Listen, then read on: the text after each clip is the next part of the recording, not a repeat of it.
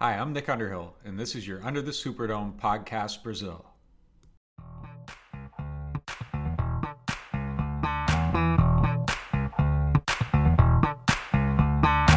Bom dia, boa tarde, boa noite, seja lá onde você estiver ouvindo. Estamos aqui para falar mais um dia sobre Saints, é, sobre esse joguinho da semana 2 versus Bucks que teve no último domingo.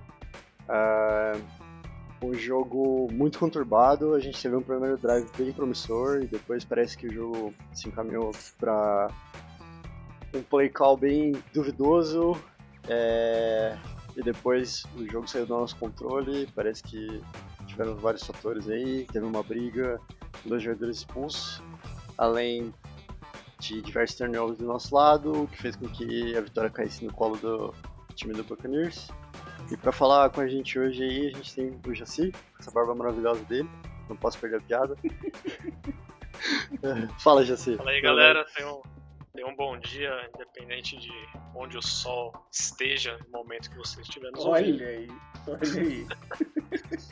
É, vamos falar também na- nas derrotas, né? Afinal de contas, não querendo rogar praga, mas será uma, uma situação um pouco mais comum comparado aos últimos anos a gente conversar sobre os Saints pós-derrota.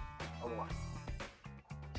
E com a gente hoje a gente também tem o Arthur, com essa bigodinho maravilhoso dele. Bigode. projeto, com esse projeto de barba, Esse um dia eu vou chegar no Jaci. Se Deus quiser, eu chego. É, vamos falar, né, falando um pouquinho do Saints, realmente, né, com certeza, um dos jogos da história da NFL, né, a gente pode cravar aqui no no podcast. Foi o jogo qualquer coisa, bem morno mesmo, e só teve uma coisa quando brigou, né, e aí o James Winston, né, sofremos TD, o James Winston foi fazer merda, e enfim, né, a história todo mundo já, já sabe, desde 2015 a história já, todo mundo já sabe como é que é. E, e é isso, né? E vamos falar do Panthers daqui a pouco. E é isso. Ah, e aí, pra dar um oi só pra gente, pra fazer umas pontazinhas, tem o Mário aí hoje, tudo bem, Mário? E aí, galera, é, daqui a pouco tem que sair, daqui a 15 minutinhos, tem gravado o Flags. Graças a Deus a gente não vai falar de Saints lá. É, mas tô aqui pra puxar alguns assuntos, algumas perguntas que eu quero que o Jaci responda. Já fiz todas, mas como não gravou, vou jogar as perguntas aqui para todos os senhores responderem. É, a primeira, quanto que a lesão impactou? A segunda, é torcedores calma, né? São duas semanas. ah, há mais de cinco anos a gente só começa do mesmo jeito, um, um. É, e ano passado a gente começou até pior, né? A gente começou com que a gente perdeu pro Panthers, que é um time pífio, patético e medíocre. É, até hoje, inclusive. E, bom, quanto que o Pete Carmichael influenciou nessa derrota, acho que é, na- já trazendo um pouco da minha opinião, ele continua com esse play call medroso dele. É, e o Winston é um cara que a maior virtude e o maior problema dele é, é arriscar. Então você tem que arriscar. Você escolheu ele como seu quarterback, você tem que arriscar. Você tem bons alvos em profundidade, você tem é, receivers que conseguem separação e você não arriscar é, para mim, é beiro bizarro, né? O que mais que eu tinha já levantado aqui que eu já esqueci, que minha memória é uma merda. Eu tinha Eu acho que A minha barba, Acho que era mas isso. Acho que era isso. Peraí. Não, tinha mais uma questão, tinha mais uma questão que eu tô esquecendo, mas foda-se. É, a barba do Jaci continua maravilhosa. James Harden brasileiro, né, claramente. E tem que falar. falta. Eu só tenho dó da namorada dele, né? Porque não deve ser fácil lidar com essa barba. Eu Acho que ela deve estar reclamando um pouco, né? Não faz ideia. Eu, eu quero imaginar o verão também. O verão vai ser legal. O verão vai ser top. Não, não planejei essa parte. Ah, calma que chega. Calma, calma.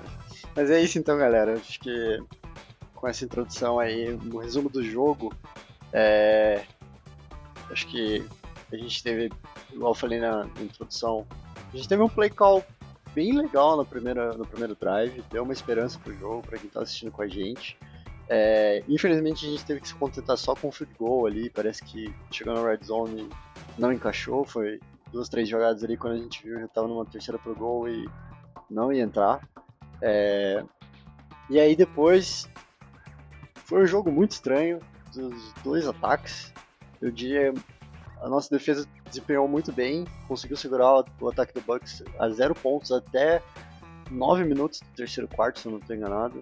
Então, acho que foi uma performance muito, muito boa da defesa até onde eles aguentaram. Enquanto isso, a gente é... teve. Pode falar, Pode falar rapidinho, mas só a questão dessa defesa, cara.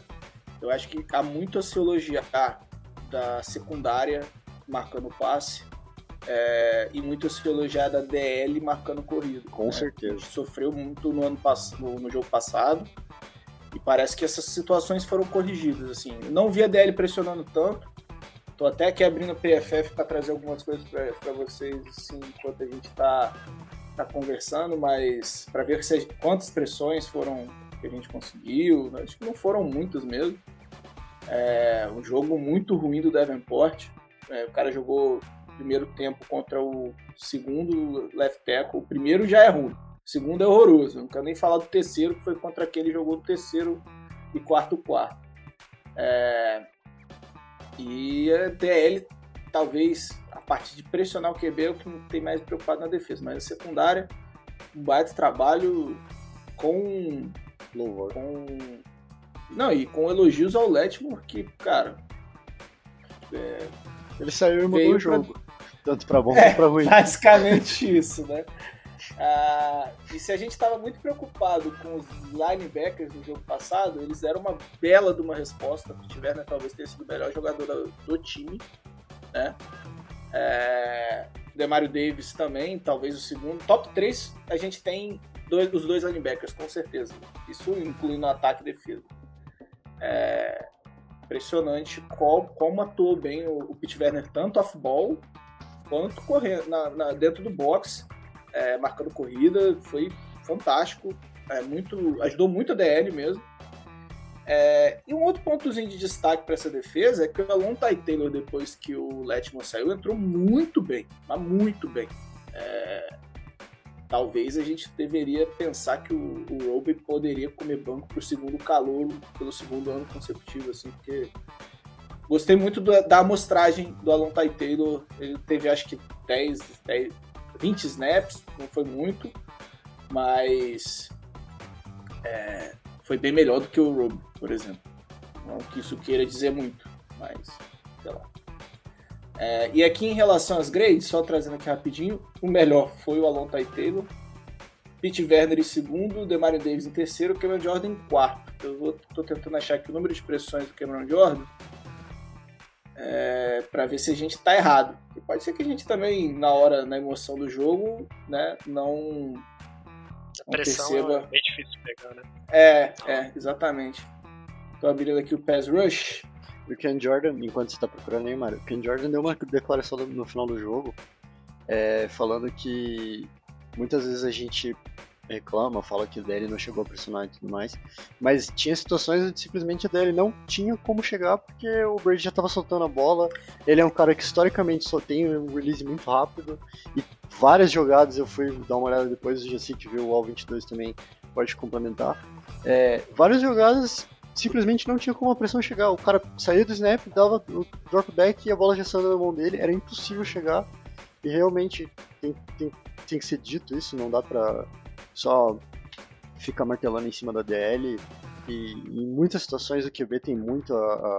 a, a tem, tem, contribui muito tanto para para esse tipo de atuação. Não, eu, eu até concordo, tá? É, mas, olha aqui, eu fui, fui, olhar, são seis pressões o jogo todo. O Brady não passou a bola em 2.9 todo o jogo sabe? Para ser só seis pressões. É muito pouco. É, eu estou indo atrás agora da semana 1, pra, só para ter um, um, comparativo, foram quatro pressões no jogo todo. Então a gente tem 10 pressões é, na temporada. É muito pouco, cara. É muito, muito, muito pouco. É, é comparação? É, eu tô indo atrás do primeiro jogo. Tô atrás do primeiro jogo contra o Packers. Foram 16 pressões. passado? Gente... Não, é, só no jogo contra o Packers foram 16 pressões. É, o- Como o número é redondo, é fácil de lembrar, é, a gente cedeu 10 sacks nos dois jogos. Então, assim, a gente tá. Sabe, é, é, é, é dissonante, sabe? E, e, e a gente tá muito batendo na OL, que eu acho que dessa vez teve um jogo bem sólido, inclusive, contra uma boa DL. É, mas assim, nossa, nossa DL não tá produzindo nada, cara. Nada, nada, nada, nada. E a gente tem três first rounder na DL. É, complicado. Tem um, tem um, um DT Turner- que tá recebendo 10 milhões. O Turner não jogou esse jogo, né? Eu Posso estar falando besteira. Não, ele ficou inativo. É, ele ficou Foi inativo. nativo saudável. Inativo. Então, assim, cara. É, é um ponto de preocupação. Eu não consigo criticar a defesa nesse jogo. Primeira coisa. A defesa fez o trabalho dela. Travou o, o, Lux. o Bucks a 3 pontos por 3 quartos. Sabe? Não tem como você pedir mais da sua defesa. Não tem. Não tem mesmo. É, eu só fico muito preocupado como a gente não tá pressionando. É, o jogo contra o Panthers é uma ótima chance para essa DL ganhar confiança. É uma OL horrorosa, com um quarterback que segura a bola. Não tem situação melhor para uma DL do que essa. É, então, assim, vamos ver se as coisas melhoram. Não, não vejo muito o porquê da, da, da queda de produção. É a mesma DL do ano passado, exatamente a mesma. Não, não teve. Não saiu ninguém, não chegou ninguém. É uma DL que ano passado pressionou muito, mas esse ano não veio ainda. Não, não apareceu. É. E, e em relação ao ataque, é, eu não tenho o que falar dos receivers, eles estão fazendo o melhor que podem. Quando a bola chega. O Michael Thomas é um deus na Terra. É, cara parece que nem ficou um ano e meio fora. Não parece. Não parece.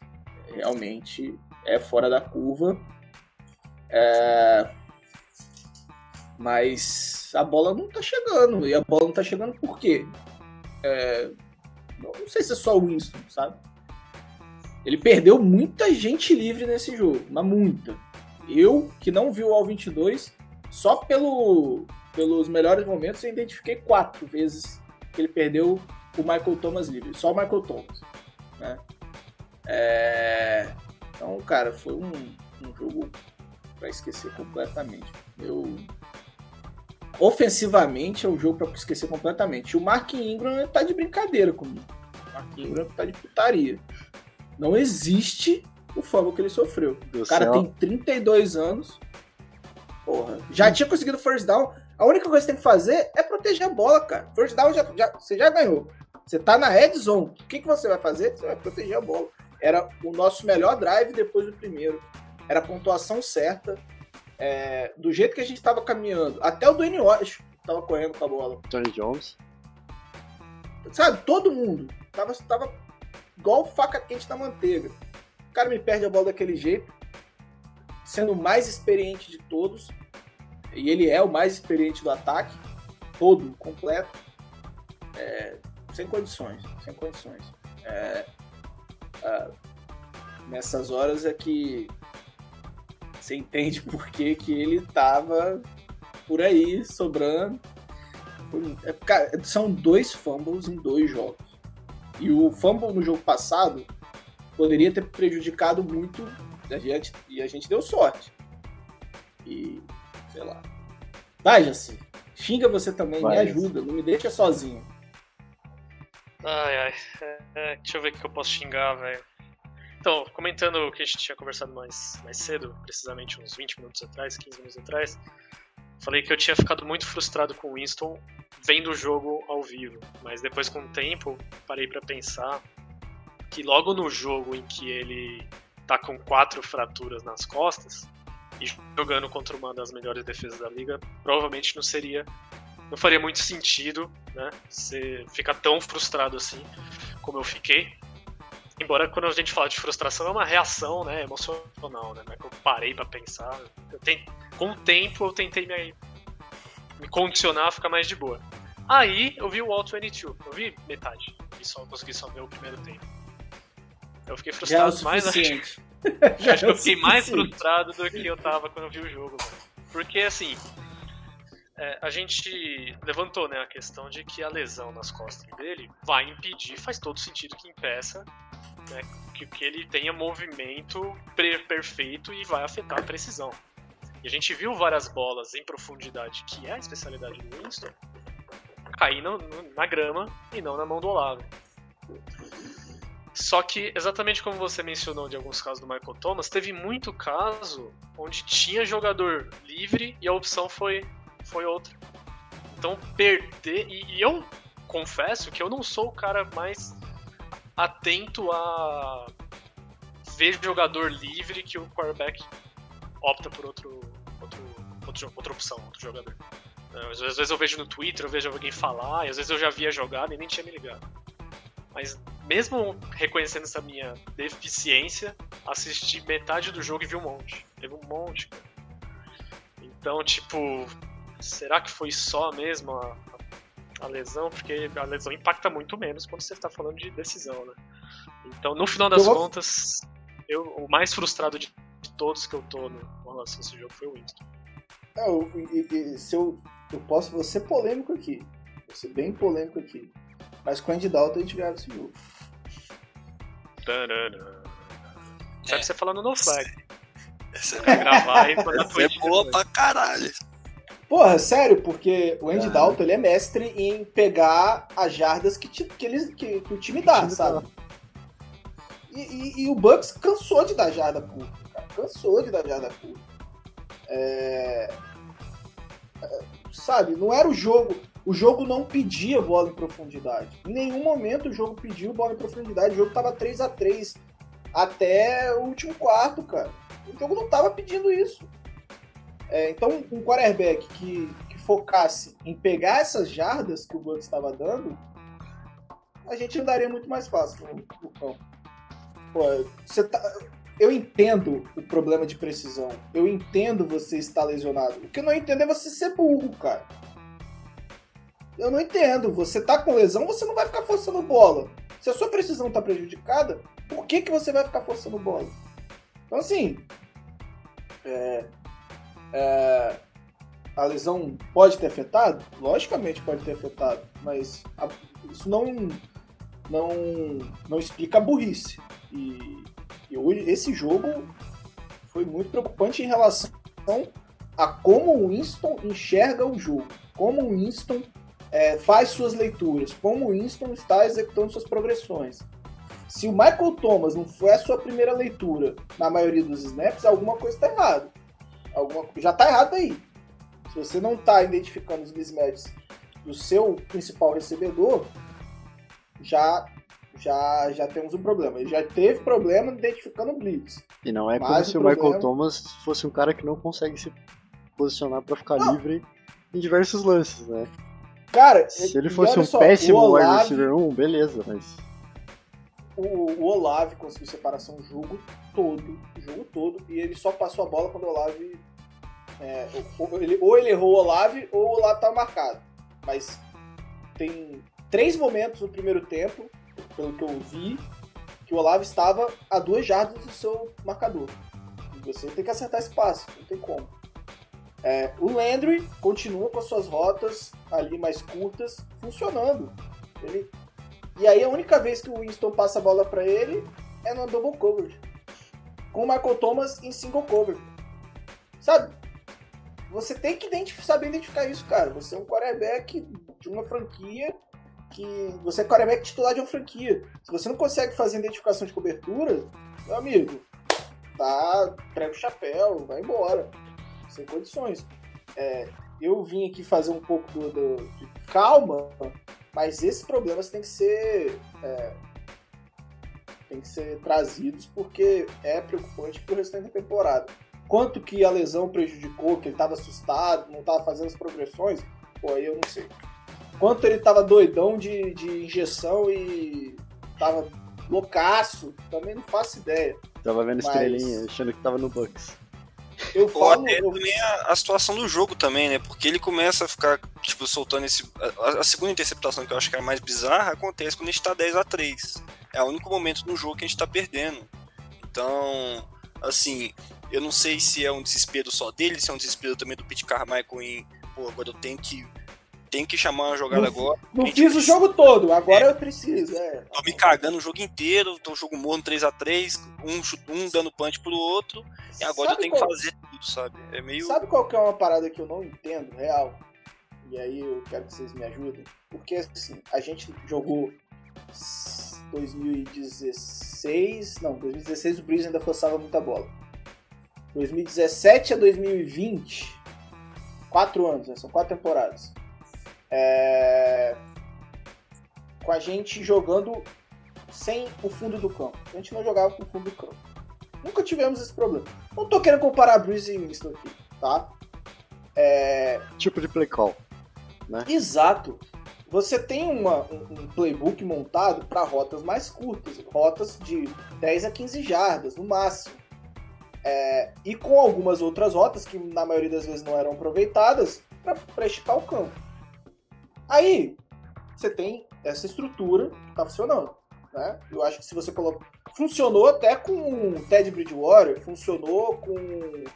é, com Tyson Hill, o Rio. Funcionou até com o próprio James Winston, né? Ano passado. Ah, e aí, você pega essa estrutura que tá funcionando e você amassa, eh, você agora tem recebedores de qualidade, você tem uma OL um pouco mais frágil que você tem em comum e você muda tudo isso.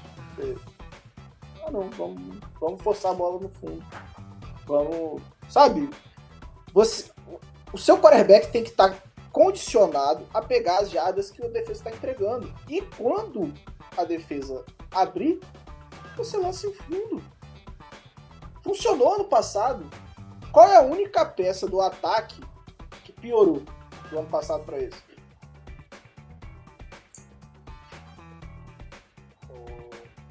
O OL? Pô, ele é.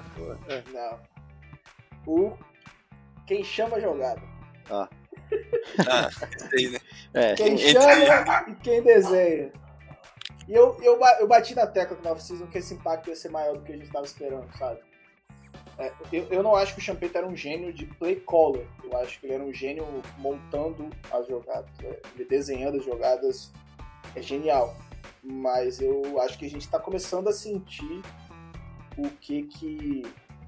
A diferença entre ter um Sean Payton fazendo suas calls e um Pete Carmichael e como a- a- a- o front office se acovardou em não colocar alguém com, no- com- com uma condição melhor do que o Pete Carmichael, sendo que ele mesmo não queria, né? Ele não queria chamar jogadas. É mais ou menos o Vasco com o, o Emílio Faro, né? O cara, não, não quero treinar esse time aqui não, gente. Contrato treinador. Não, pô, fica aí, cara. Fica aí. Mas eu não, não me sinto capaz. Não, mas a gente confia em você. Vai lá. Essa referência, infelizmente, eu vou. Passou por cima. Mas é por aí mesmo, é, é sempre por aí, Não, tá é ligado? por aí. Tomara que os nossos, nossos ouvintes vascaínos tenham captado bem a Não, mensagem. a maioria pegou. A maioria pegou. Vai ter certeza. Eu peguei pelo contexto. Mas é isso, galera. Eu joguei algumas questões aí. Não vou responder nenhuma delas. simplesmente um provocador, né? É, se, se acabar e vocês estiverem live ainda, eu tento entrar mais no final. É, mas é, é isso, cara. Eu fiquei. Eu fiquei preocupado mais do que decepcionado, mais qualquer coisa. Mas eu acho que também. Calma lá, são, são duas semanas. Panthers ano passado foi o pior jogo do Winston, como falei antes de mutar, né? antes de a gente descobrir que tava mutado. É, o pior até que esse, na minha opinião, por ser um time mais fraco. Mas vamos ver, vamos ver se as coisas mudam. Eu, eu queria que o ataque trabalhasse com leituras mais fáceis pro quarterback e essas leituras parece que não estão sendo tão fáceis assim. Beleza, meus lindos? Beijo no coração de vocês e quem sabe eu volto aí. Valeu, Mário. Falou. Valeu demais. Valeu. Falou. Vou passar a palavra agora pro Arthur, deixar ele é, falar. É, quer fazer algum, algum, algum comentário antes da gente entrar nos pontos fortes ou fracos?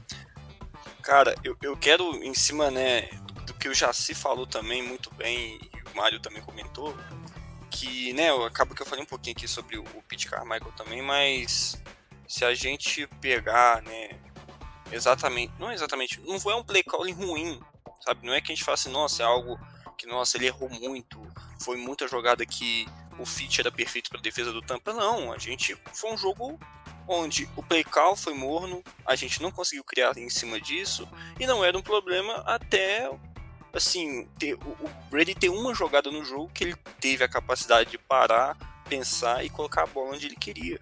E aí foi o TD do, do Tampa Bay.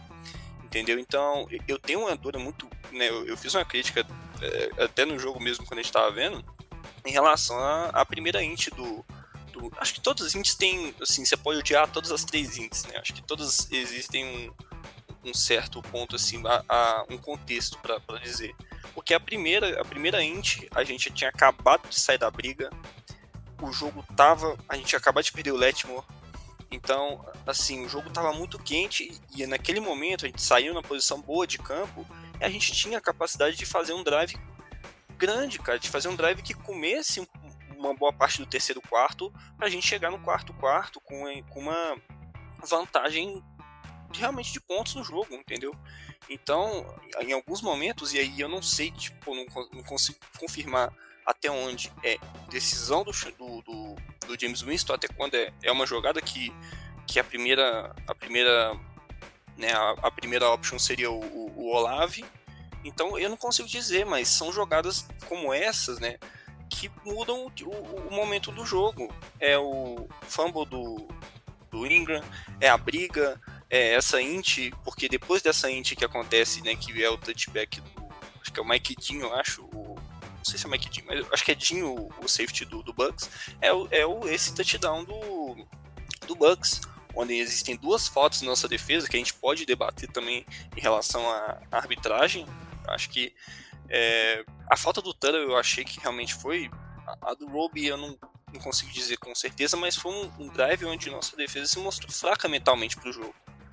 E aí um time experiente, um time que é, é, é, um time que boa parte desse elenco aí do, do Bucks é campeão do Super Bowl, eles vão capitalizar, mesmo numa partida ruim do Brady, mesmo sem três jogadores dentro da OL, titulares, com terceiro left tackle. Então, assim, são jogos que existem times e certos tipos de jogador que a gente não pode dar esse azar.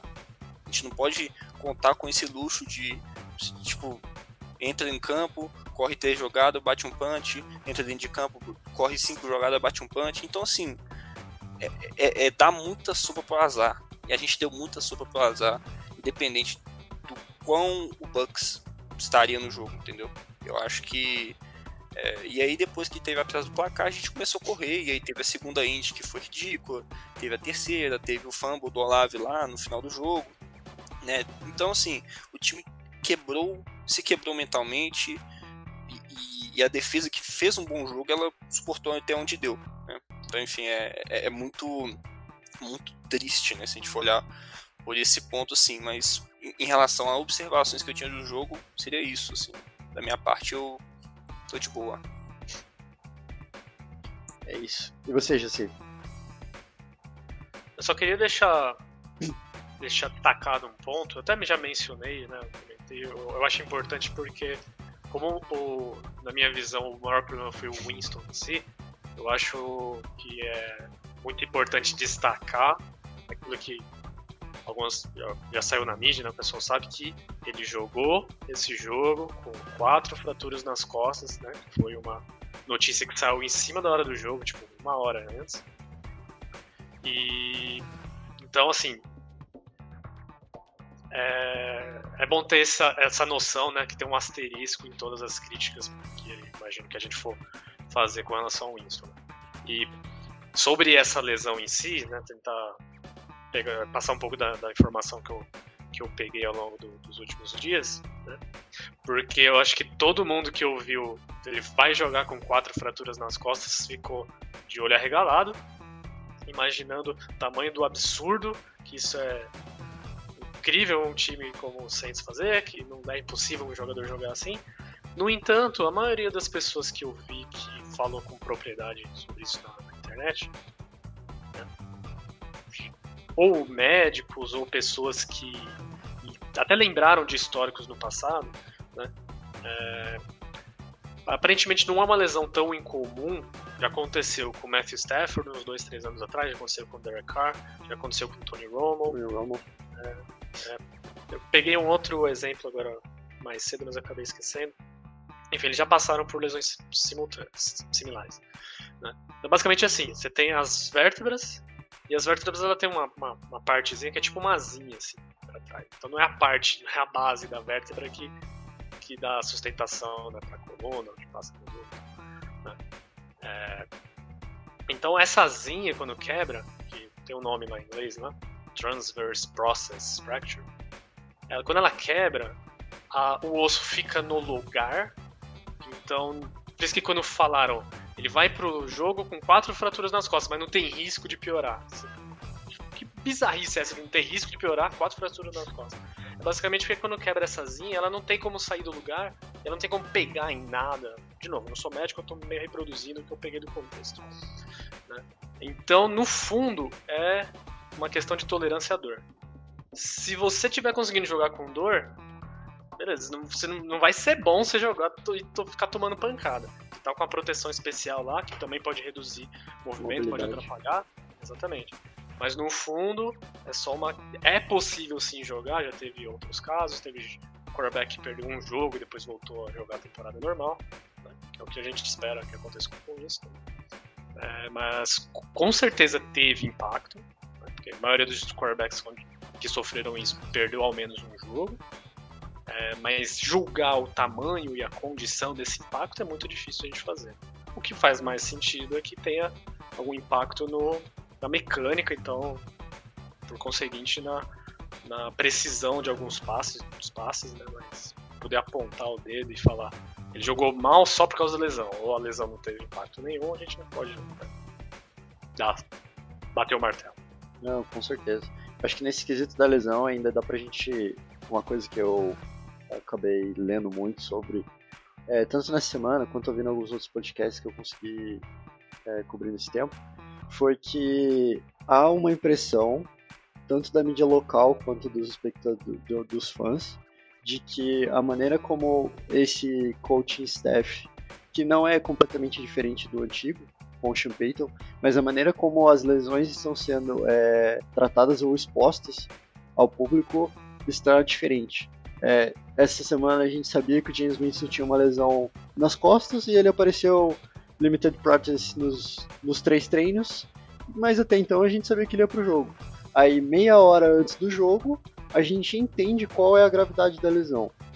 Em provavelmente, provavelmente isso teria saído antes é, na, no, se a gente tivesse lá na era do Sean Payton, ou isso teria sido completamente escondido, acho que não teria sido feito nenhuma da, da, de, de, nenhuma forma da maneira com que foi. É, eu acho que a avaliação do coaching staff, até vou guardar isso para os pontos fracos, mas acho que de maneira nenhuma é, eu acho que você tem que entrar com o jogo com, pro jogo com a sua melhor maneira de vencer. Qual, qual é a, qual é o setup que vai te dar uma maior probabilidade de ganhar o jogo.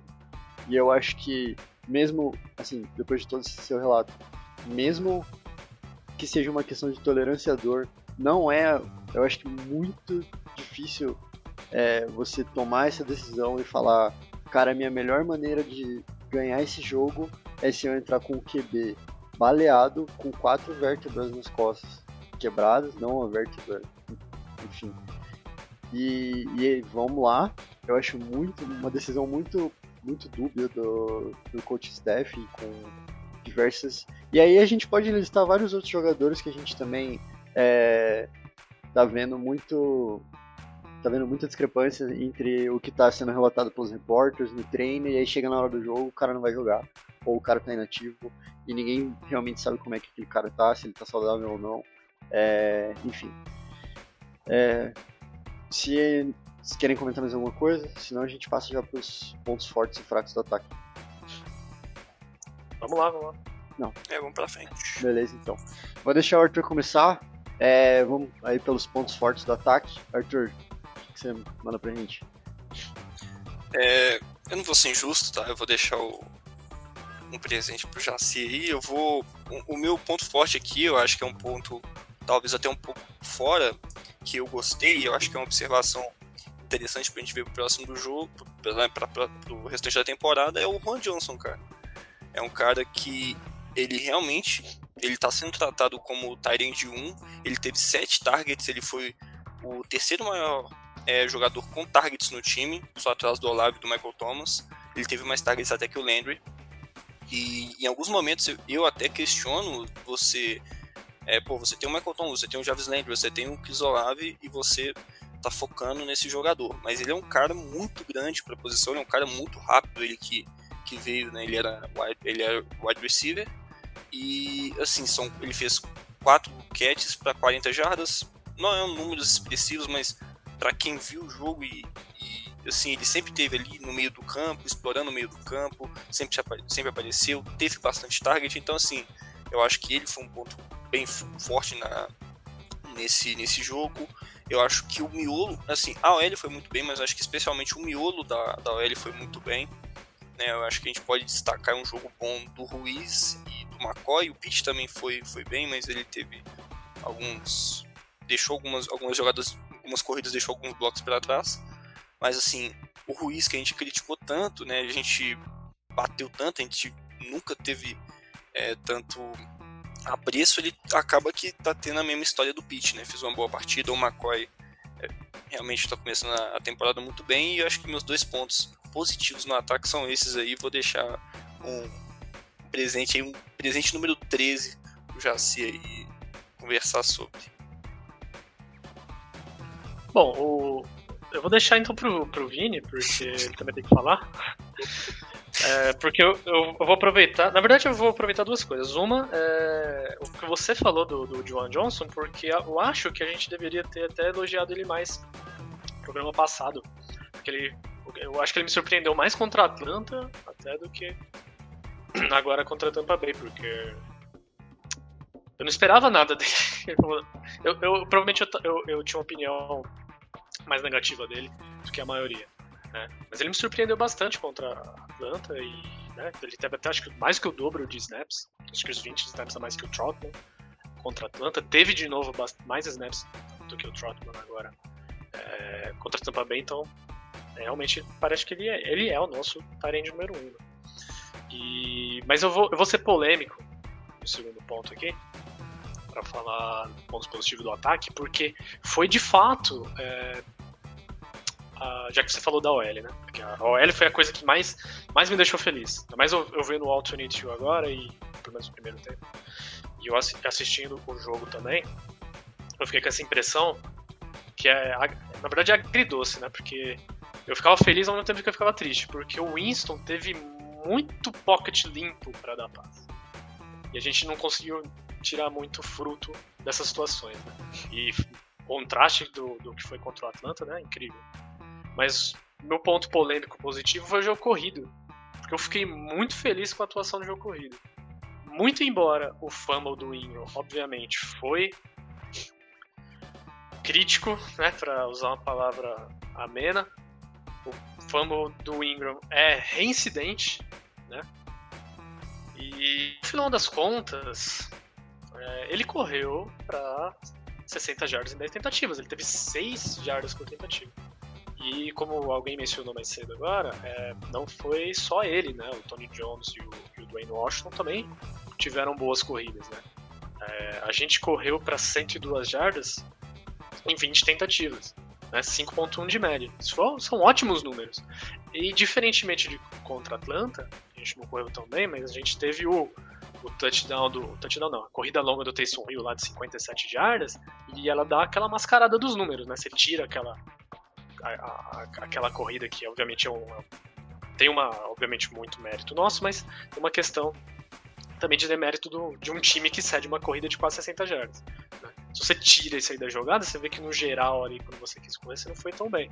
E a nossa corrida mais longa ontem, no domingo, foi de 13 jardas, ou seja, a gente teve muito sucesso no geral correndo ao longo do jogo inteiro. Foi bem consistente. Né? Foi exatamente, foi consistente. E Cara, eu vou usar a palavra frustrado muitas vezes. Porque a OL foi bem, cara, e eu tava muito puto com a OL do jogo contra a Atlanta. E eu não acredito que num jogo que a gente joga com a OL boa, Melhora um e com uma um. ótima performance, a gente não arruma porra nenhuma no jogo inteiro. A gente faz 3 pontos, faz 7 lá no garbage time que seja. né? E num jogo onde o jogo corrido também anda, né, foi melhor do que contra a Atlanta, também a gente não consegue arrumar nada. A gente correu muito bem no primeiro drive, a gente correu muito bem no drive que terminou no fumble do Ingram, mas por algum motivo é, o resto não, não, não foi suficiente pra manter drives. E agora também eu percebo que eu tô falando um monte de merda no momento onde eu deveria estar falando ponto positivo, né, mas é o tipo de coisa que acontece quando você deixa fluindo. Relaxa. Então, no final das contas, jogo, o jogo corrido é um ponto positivo, beleza? Tem um fumble, não vou esquecer dele. No entanto, é um bom sinal, até porque, lembremos, a defesa de Tampa é uma defesa embaçada contra o jogo corrido nos últimos anos. É tão é, difícil de correr contra eles quanto é difícil de correr contra a gente. Né? E você vê, né? O, o Fournette não achou nada. Né? Nossa defesa com o jogo corrido foi ótima.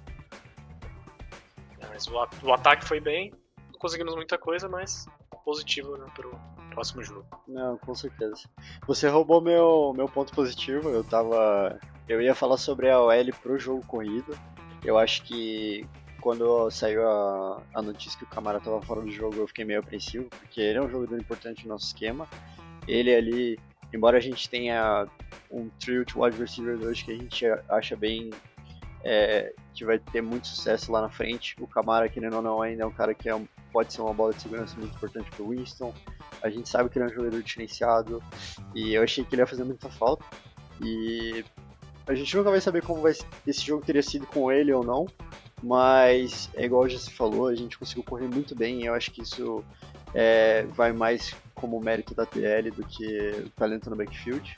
É, a gente teve o Dwayne Washington correu bem, Tony Jones teve duas corridas muito é, muito boas.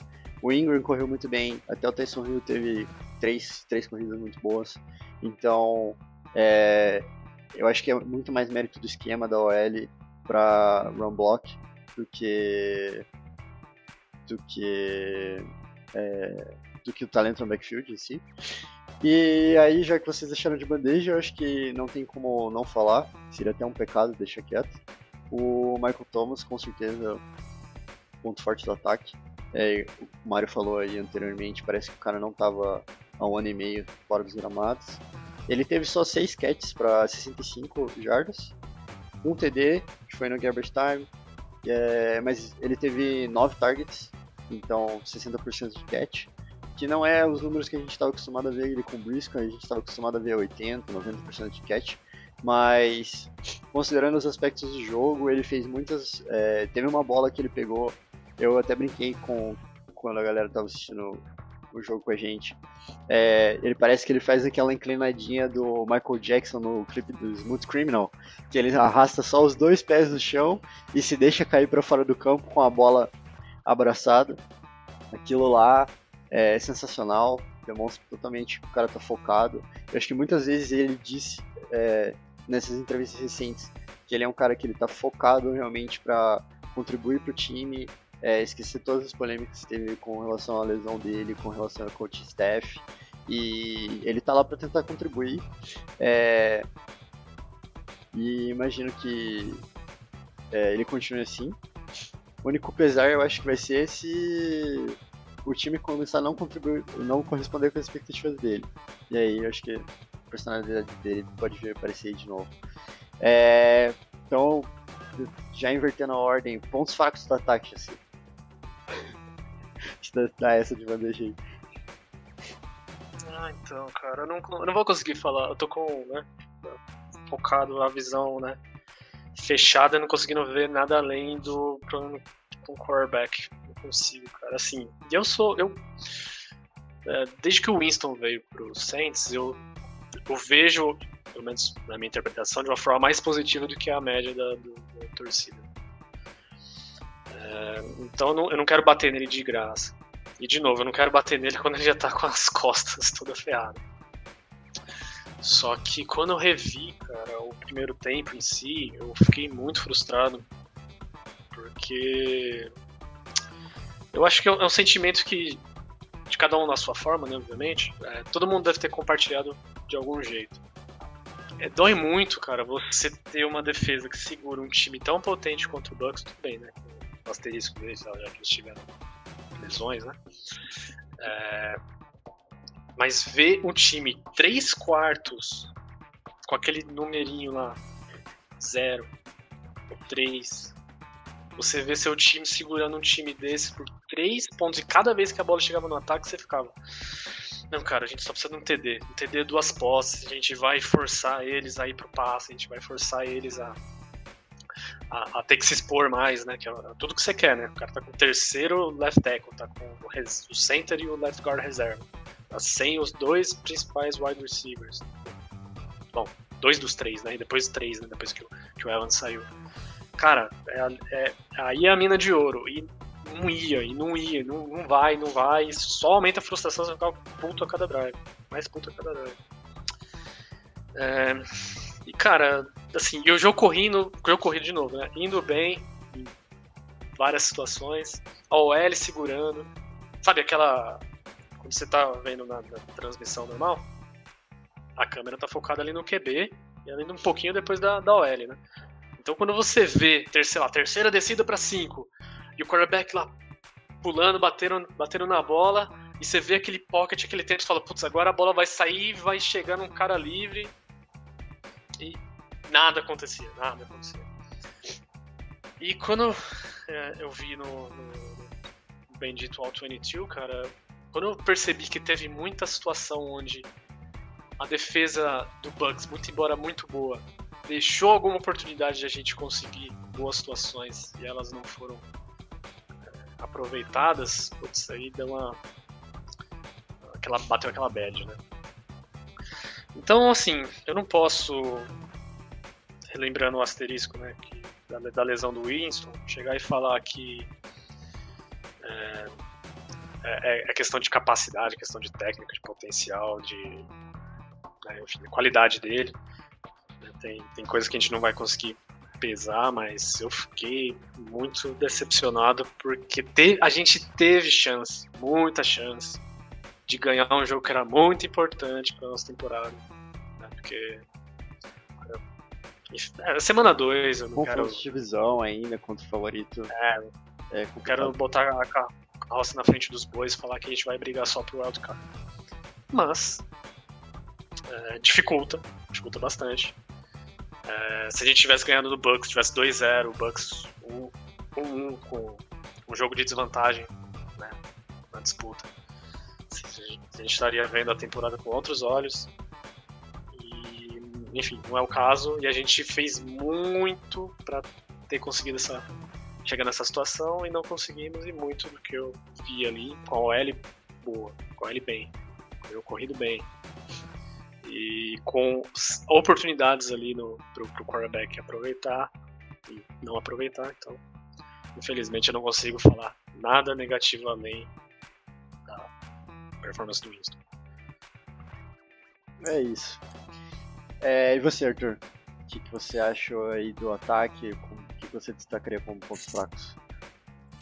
É, seguindo mais ou menos a linha do. Né, que até o, o Jaci comentou e o Mário também comentou em certo ponto, é, eu, eu acho que um, um, ponto interessante no ataque que a gente foi um pouco mal, eu acho que um pouco mal, não foi realmente mal, foi em relação ao as chamadas, né?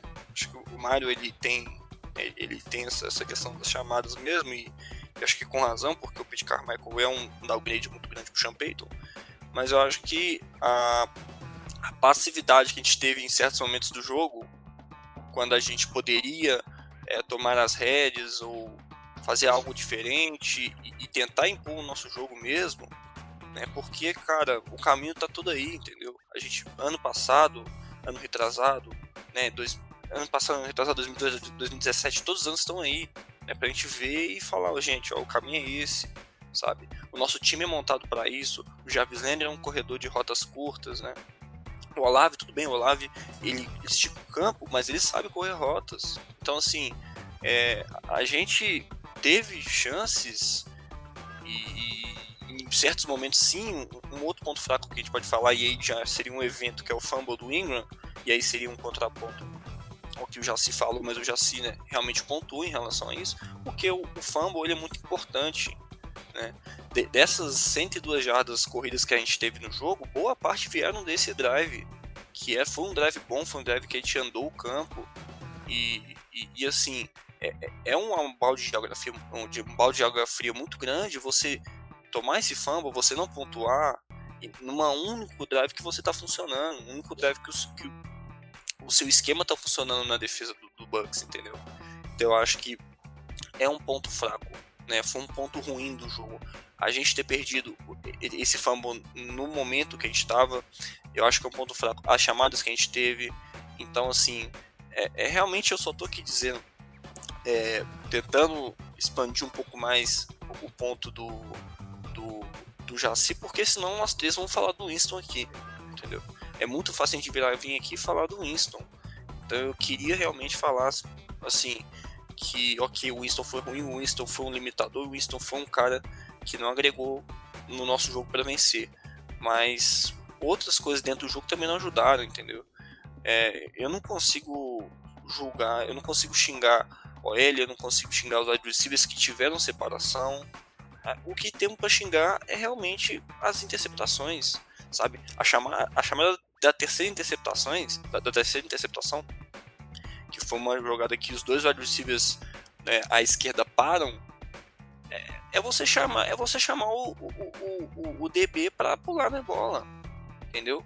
São, você tem dois jogadores já no mesmo lado do campo, você para os dois jogadores no mesma faixa de campo para um first down, beleza, entendo, mas é você povoar um campo, um lado do campo onde o seu QB ele tá com um problema de precisão, sabe?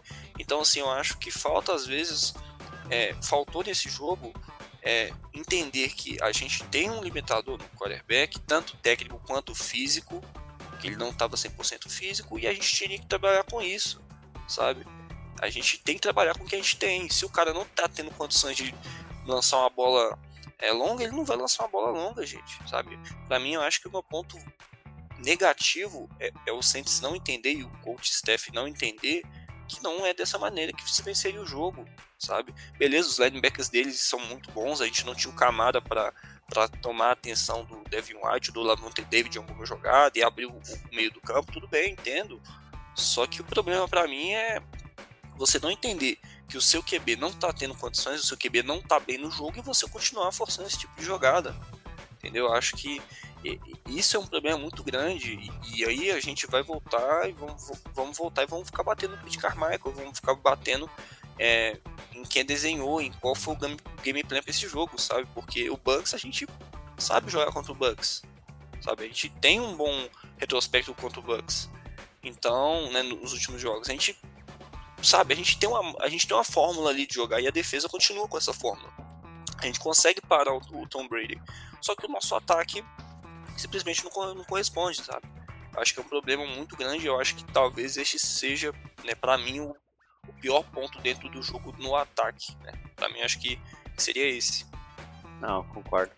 É, a gente teve um comentário aí no chat da transmissão falando que o Winston nesse jogo lembrou o auge dele em Tampa.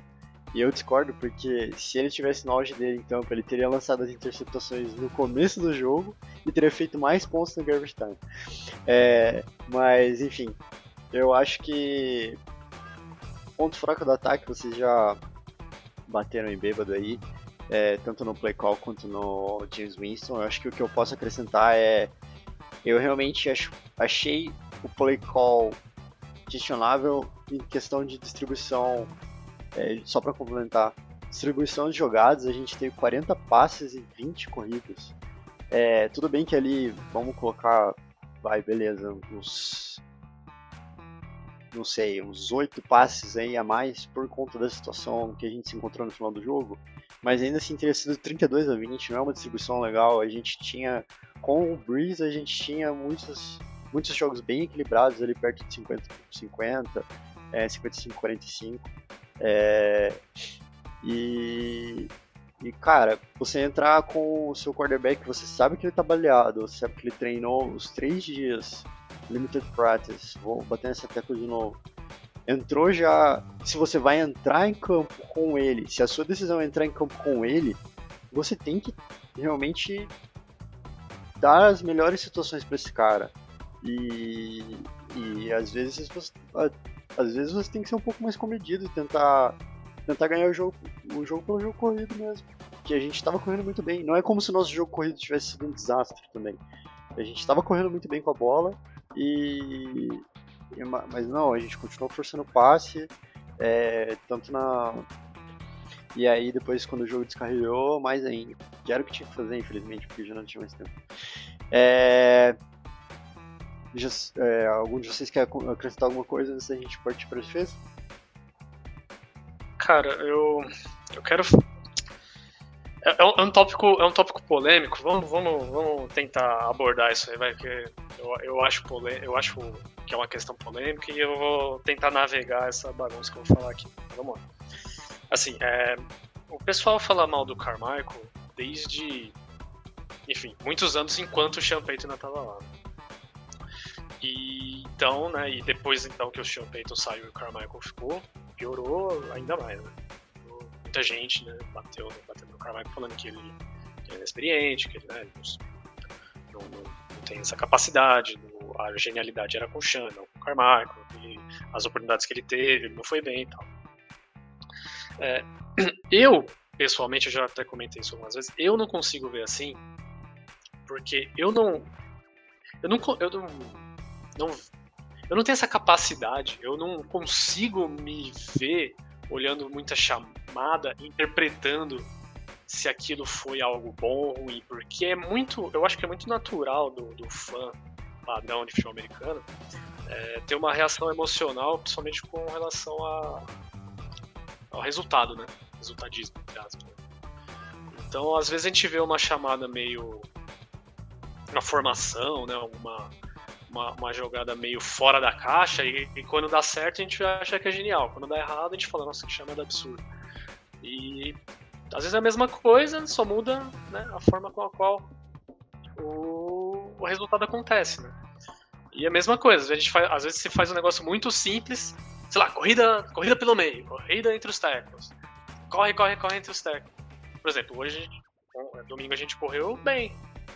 Foi, mas é o tipo de coisa que se a gente tivesse corrido mal, eu falo, nossa, que chamada horrível. Né, que cara sem inspiração, que como não consegue ver que isso tá errado. Então eu não, eu não gosto de, de, de, falar muito de chamada, porque eu, eu acho que muito da narrativa, muito da, do clima que se faz a respeito de chamada boa, chamada ruim, tem muito dessa questão emocional.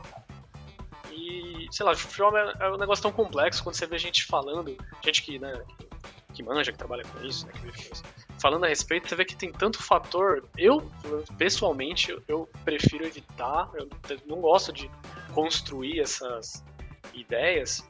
E, e assim, eu tô falando que é polêmico porque, né, vocês já deram as suas opiniões, e a, maior, a opinião da, da, maioria, né? Eu não quero falar que os outros estão certos, que estão errados e tal. Tô querendo dizer só que é, é uma questão que, para mim, eu, a forma com a qual eu vejo, né? tô só jogando informações para cada um tirar suas conclusões. Eu acho que é, é bem, é, é, é, é uma situação complexa de poder afirmar se, se é esse problema ou não. Então, quando eu, eu vi vendo a repercussão do jogo, eu acho que foi uma declaração que acho que até foi comentado, vocês podem estar por dentro.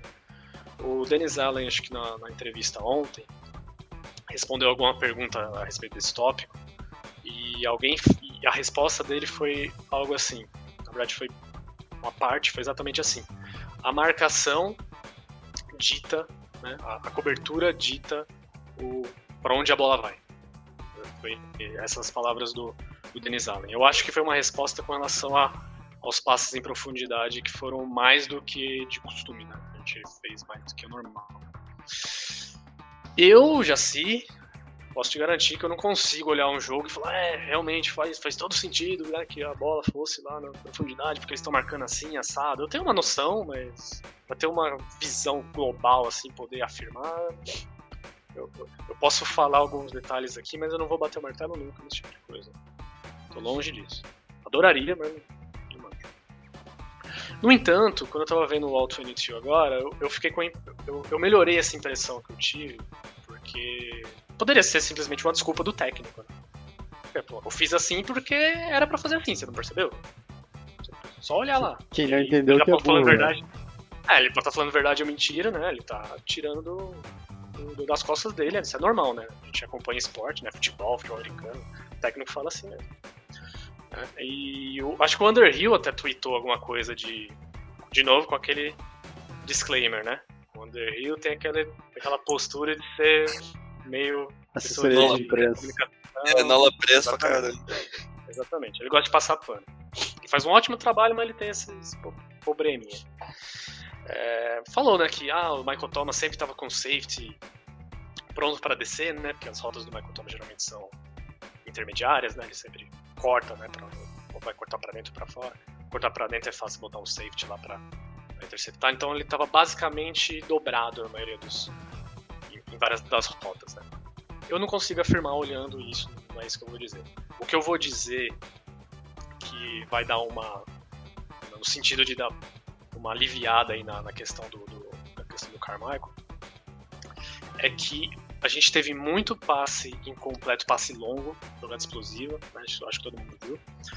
Mas a questão que eu achei é que esses passes foram para recebedores que estavam de fato um passo à frente da marcação. Então, assim, eu não consigo falar no- nos detalhes o porquê que isso aconteceu, mas estava acontecendo. Se um bendito desse espaço tivesse sido completado e, de novo, o pocket estava bonito, o, a- o, o recebedor ficou lá uma ou duas jardas à frente, isso aconteceu uma quantidade razoável de vezes. Eu realmente acho que a quantidade de passe em profundidade até foi lógica, foi, fez sentido. É, é o tipo. Pô, a gente segurou Tom Brady a três, com 3 pontos por, sei lá, 50 minutos. Se o passe, um desses passes tivesse sido completado tivesse sido 10 a 0 o jogo, o jogo era outro. O jogo era outro, cara. Se você coloca o diacho do, do Tom Brady pra dar passe atrás daquela linha ofensiva que ele não. não- cara, ele, ele não deve nem olhar na cara no vestiário, né? Com os caras tudo machucado lá.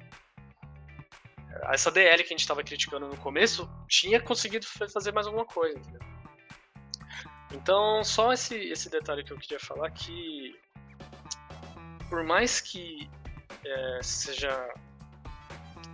é, acho que natural, né, criticar a questão das chamadas por esses detalhes que eu falei, e novamente, não tô afirmando que tá certo ou que tá errado, porque eu não, não consigo me colocar nessa posição.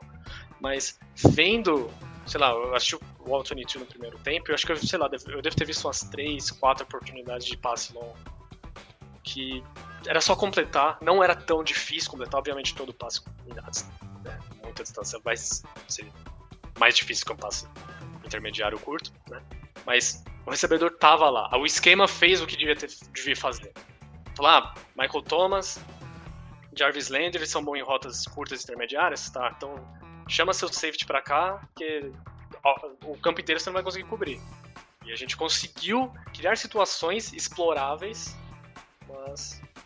E aí volta meu, meu, minha bronca com o Winston, a gente não conseguiu é, aproveitar. E de novo, se você quiser criticar pelo sentido de, ah, se o seu cara tá machucado nas costas e não consegue precisão, é, tentar aproveitar passe longo é a última coisa que você quer. Uma discussão paralela, eu vejo sentido, né, mas esse detalhe específico eu queria deixar, deixar claro minha, minha visão. É, vou jogar uma pergunta do chat aqui pra vocês. Vocês diriam, depois dessa tua análise aí, tanto Jaci quanto Arthur, se quiser complementar, é, vocês diriam que a decisão, a tomada de decisão do Winston estava correta, mas provavelmente o que atrapalhou foi a alimentação física? Acho que isso é uma coisa que a gente nunca vai saber, né? Mas. É, assim, é difícil realmente porque a gente não. Beleza, o Winston sempre foi um cara muito bom lançando a bola pro fundo do campo, né? Isso nunca faltou braço, nunca faltou força da parte dele. Ele sempre foi um cara que ano passado mesmo, no- nos poucos jogos que ele teve ano passado, ele teve algumas jogadas, algumas big plays que ele acertava o Hart. Então, assim, teve uma contra o Commanders, teve uma contra o Packers, eu acho, se não me engano, né? De cabeça, assim, foram, são essas duas que eu lembro. Então, assim, ele é um cara que ele sempre foi bom. E beleza, a gente pode colocar talvez esse atenuante na. Né, dizer que, pô, realmente é uma coisa que pô, tirou, sei lá, uma jarda. Foi, é, é, essa dor que ele sentiu, ele perdeu a precisão de uma jarda, de, entendeu? Ele perdeu. A gente pode talvez dizer isso. Só que, cara, eu não consigo também dizer que.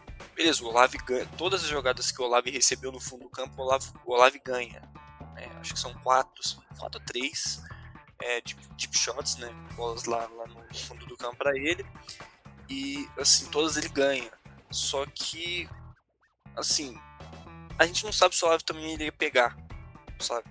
Porque ele teve uma bola que ele recebeu, né, que foi até o final do jogo lá, que foi a do fumble, né? Que ele deu um fumble bizarro, bizonho, fumbles mais inacreditáveis que eu já vi. Mas assim, é difícil. É difícil a gente cravar que, pô, ele ia lançar certo, o Olave ia pegar e ia CTD, e aí o Brady ia começar a correr atrás do jogo e a nossa pressão ia fazer.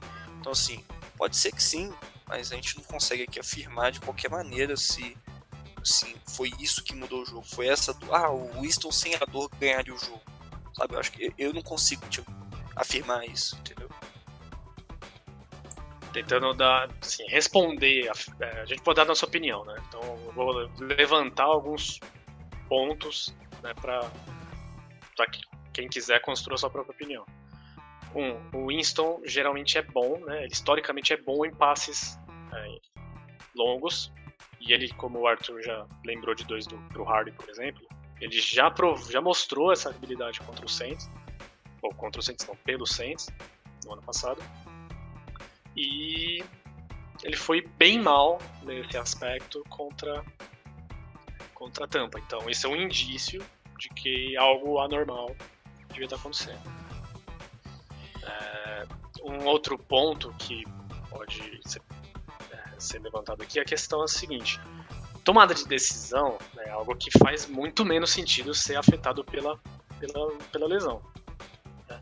Eu vou, eu vou ver se eu consigo, entre hoje e amanhã, amanhã, normalmente sendo mais honesto comigo mesmo, é, ver se eu posto algumas imagens do, do All-22 lá no GolSenseBR, lá no perfil do Twitter, né? Aí todo mundo, as pessoas dão uma, dão uma analisada lá e vê mais fácil do que a gente tá, tá falando, né? Situações onde o Pocket tava, tava bom, onde a gente tava. Quem tava livre, quem não tava. É, enfim, esse tipo de, de, de situação. Né? Mas um outro ponto é assim: você pode pensar que um quarterback machucado, é, com medo de tomar pancada, e vem da vindo da, da, da performance contra a Atlanta, ele tenha ficado ressabiado e por isso ele tá mais foca na primeira na primeira na progressão, né, no primeiro na primeira rota e dá e, tipo não para, né, para olhar outros cenários. É, ele quer uma se livrar logo da bola pra não chegar a pressão, não levar porrada. Exato, exato. É, é uma possibilidade também. É instinto, né? Como, como, como bater o martelo nisso, a gente não vai conseguir dizer, né? No fundo, ninguém vai conseguir dizer. É, eu acho que é forçar um pouco isso, porque aconteceu com alguma frequência. É, mas é, é, possível. Mas se fosse, na minha opinião, eu diria que não foi só a questão física, não. Ele podia ter feito mais, mas novamente esse asterisco aí que a gente tem que colocar ah, saber. A gente é, galera, passando aqui, vamos trocar o disco e passar pela, pela defesa. Eu acho que. Por favor. Já você tá dando aleluia aí. Mas eu vou deixar o Arthur começar a falar. É. Mas pra... E aí, Arthur, pontos fortes da defesa, o que, que você. O que, que você diria? Todos. Todos os pontos. Todos. Apenas. Assim, eu acho que. Né, agora falando sério aqui. É, a gente pode destacar a DL no jogo corrido, a gente pode destacar, e eu acredito, né, e eu até comentei também quando a gente estava trocando ideia, sobre, assim, quando que não é a run defense não foi só um trabalho da DL também. Né? Os dois linebackers estiveram muito ativos também na run defense e no, no, no, no pass coverage. Então, primeiro snap do jogo, né? O primeiro snap não, é o primeiro snap ofensivo do jogo, né? Que foi o do Bucks tem um tackle for loss do, do Pete Werner. No segundo, o, Pete Werner já estava também fazendo uma PBU. Então, assim, é um cara que ajuda muito e, e talvez essa diferença entre pressão no quarterback para run defense, esse, esse é, foi tão diferente, né? Um foi tão bom e o outro foi tão ruim, talvez pode estar alegado também ao fato dos dois linebackers jogarem um esculacho, jogaram muita bola mesmo. É, a secundária aqui, é, eu vou dar um ponto fora um pouquinho que eu gostei bastante no jogo, que é o May. Assim, o May, ele é, são dois jogos, né? É muito pouco para dizer, mas ele tá suprindo bem é, é, o gap né, que ele entrou, a, a, falta ali do Marcus Williams, mas de uma forma diferente. Ele é um safety que ele tá no box, ele é um safety que ele ajuda no run defense, tem tackle for loss dele nesse jogo também, que ele tá lá chegando no Fortnite, em cima da linha de scrimmage mesmo. Então, assim, é, o Matthew, não tenho o que falar desse cara, joga muita bola. Então, assim, a defesa toda praticamente. Eu tenho um ponto na defesa, mas eu acho que é, é, é, é caçar um pouquinho pelo em ovo. Mas, é, assim, para mim, a defesa. Os DS, assim, talvez seja um ponto que não, que não foi tão legal, mas, assim, de resto, muito, muito, muito bom mesmo. A atuação, né? infelizmente. Ele, se for olhar pra, parar pra pensar, a defesa cedeu 14 pontos, né? Porque. Não, 14 não. 13. É porque os outros 7 foram da Big Six. Então é 13, 13 pontos contra um ataque muito forte. Beleza, que teve desfalques, né? O Godwin não jogou, o Julio Jones não jogou. Mas assim, não, é, é muito. É muito expressivo. 13 pontos contra um time que jogou muito mais. Jogou muito mais que você, tinha muito mais qualidade ofensiva que você. Então, assim, eu acho que a defesa fez um trabalho muito, muito, muito bom mesmo. Já sei, seus comentários sobre a defesa, pontos fortes. Eu vou, eu vou fazer um meia-culpa, porque isso aí já tá, eu tô devendo essa aí, porque eu fui crítico da do plano do Saints para linebacker durante basicamente toda, toda a intertemporada. Por quê? Não porque eu amasse, não porque eu amasse o Con, porque ele é. Ah, ele tinha carisma, né? Ele era um dos favoritos da torcida.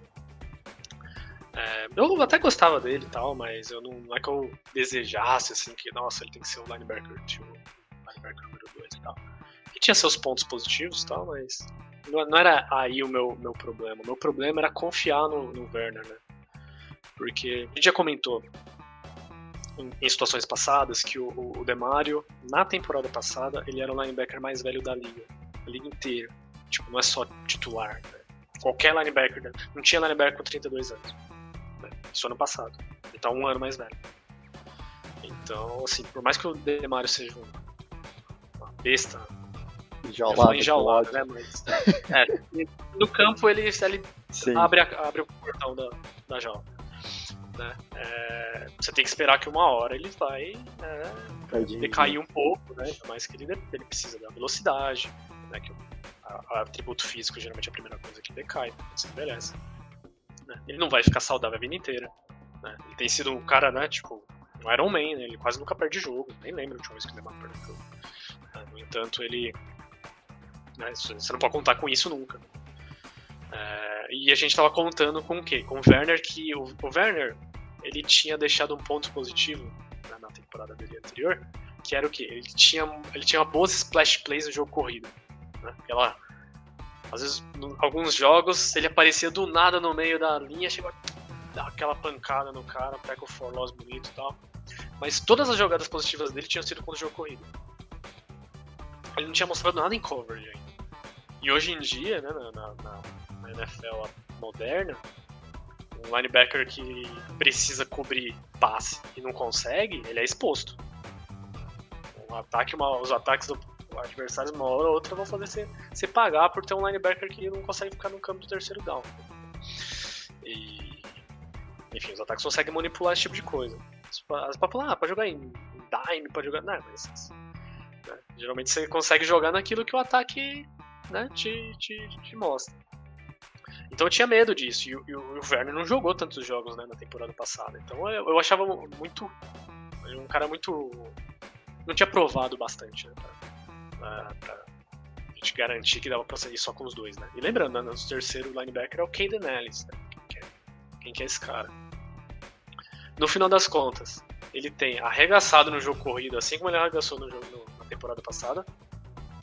Ele tá em campo a toda hora, né? Porque agora ele é o segundo linebacker, então mesmo quando a gente tá em nickel, ele tá lá.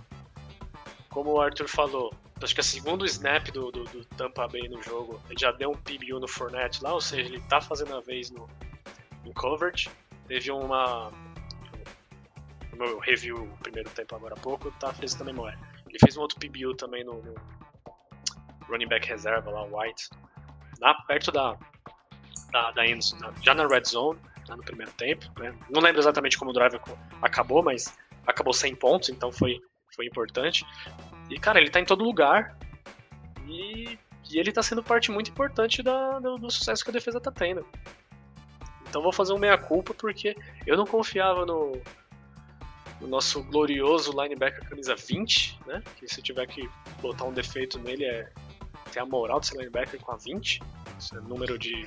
sei lá, número de quê que é isso aí. Mas. Ah, parabéns para ele, né? Porque. Merece e eu tô. eu tava devendo. É, é o que eu quero falar, para falar a verdade, porque no fundo a, defesa inteira foi bem, né? A gente já comentou alguns detalhes sobre a, sobre a DL. É, mas agora, como é hora de ponto forte, tem tanto cara, se quiser pegar um monte de cara aí, porque, cara, o que a defesa fez foi incrível. Cada. É, é, é estranho você ver essa. A, né, a, gente, como torcedor do Saints que vem da época do Breeze, vem do Payton, né, vem de explosão ofensiva e tal. É muito estranho você ver um jogo somente revendo que você já sabe o que vai acontecer, e você ficar mais feliz quando o adversário toca a bola na mão do que você. Mas é exatamente o que aconteceu toda vez que eu revi esse jogo. O Brady pegava a bola ah, da hora, agora que a gente vai sentar o reino nesses Zé Ruelas aí, ó. É... Pegamos eles na linha de scrimmage. É, jogou a bola fora. Era mó da hora ver ela defende em campo. Era. Somente depois que não, não tá acontecendo nada, né? Que você tá revendo e sabe que não foi TD, não foi nada. É mó legal, cara. E, putz, tem que ver o ataque, mano. Cara, tem que ver o passe incompleto, tem que ver. Cara, errando sei lá o que. Não, esse, esse jogo a gente conseguiu fazer o Brady jogar o tablet no chão de novo, cara. É, né? Pode. A, a defesa foi surreal. É... Ele, tava, ele tava perturbado nesse jogo, cara. Esse jogo ele tá perturbado. Tá. Ele não tá legal, não. O bagulho do divórcio lá tá. Tá mexendo com tá a cabeça forte, dele, tá? cara. Não, não tá legal. É, cara, eu acho que vou falar a minha aqui. Eu queria falar do Letmore, tô tentando achar enquanto vocês estão falando algumas stats particulares dele. Ele teve um pass deflection. É, o Mike Evans em si teve quatro targets durante o jogo.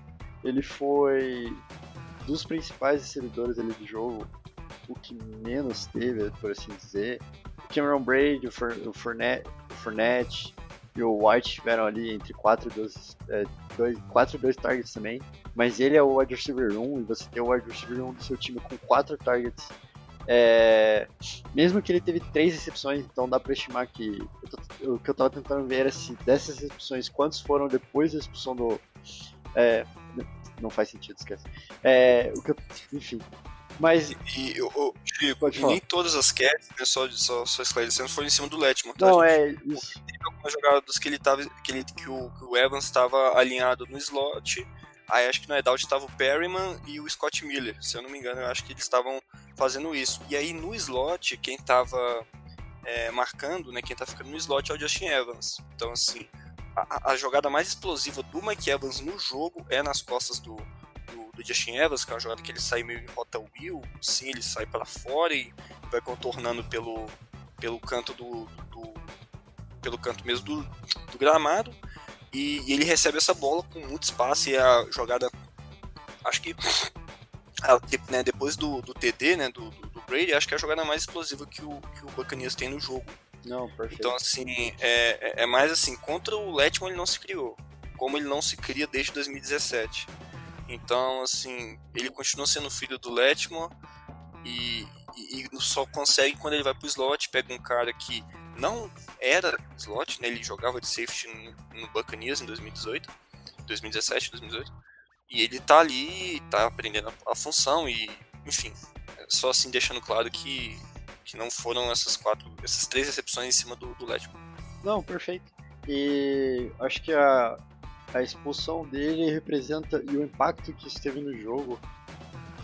Eu não quero entrar aqui na qualidade de quem entrou depois para substituir ele, mas eu acho que é, mostra que ele tem muito talento, que ele estava muito presente, que ele, que ele faz muita parte do, dessa nossa secundária é, para conseguir. Cara, o, o Bridge teve 18 passes completos em 34 tentativas, ele ficou para quase 50% de completion, ele ficou abaixo de 200 jardas.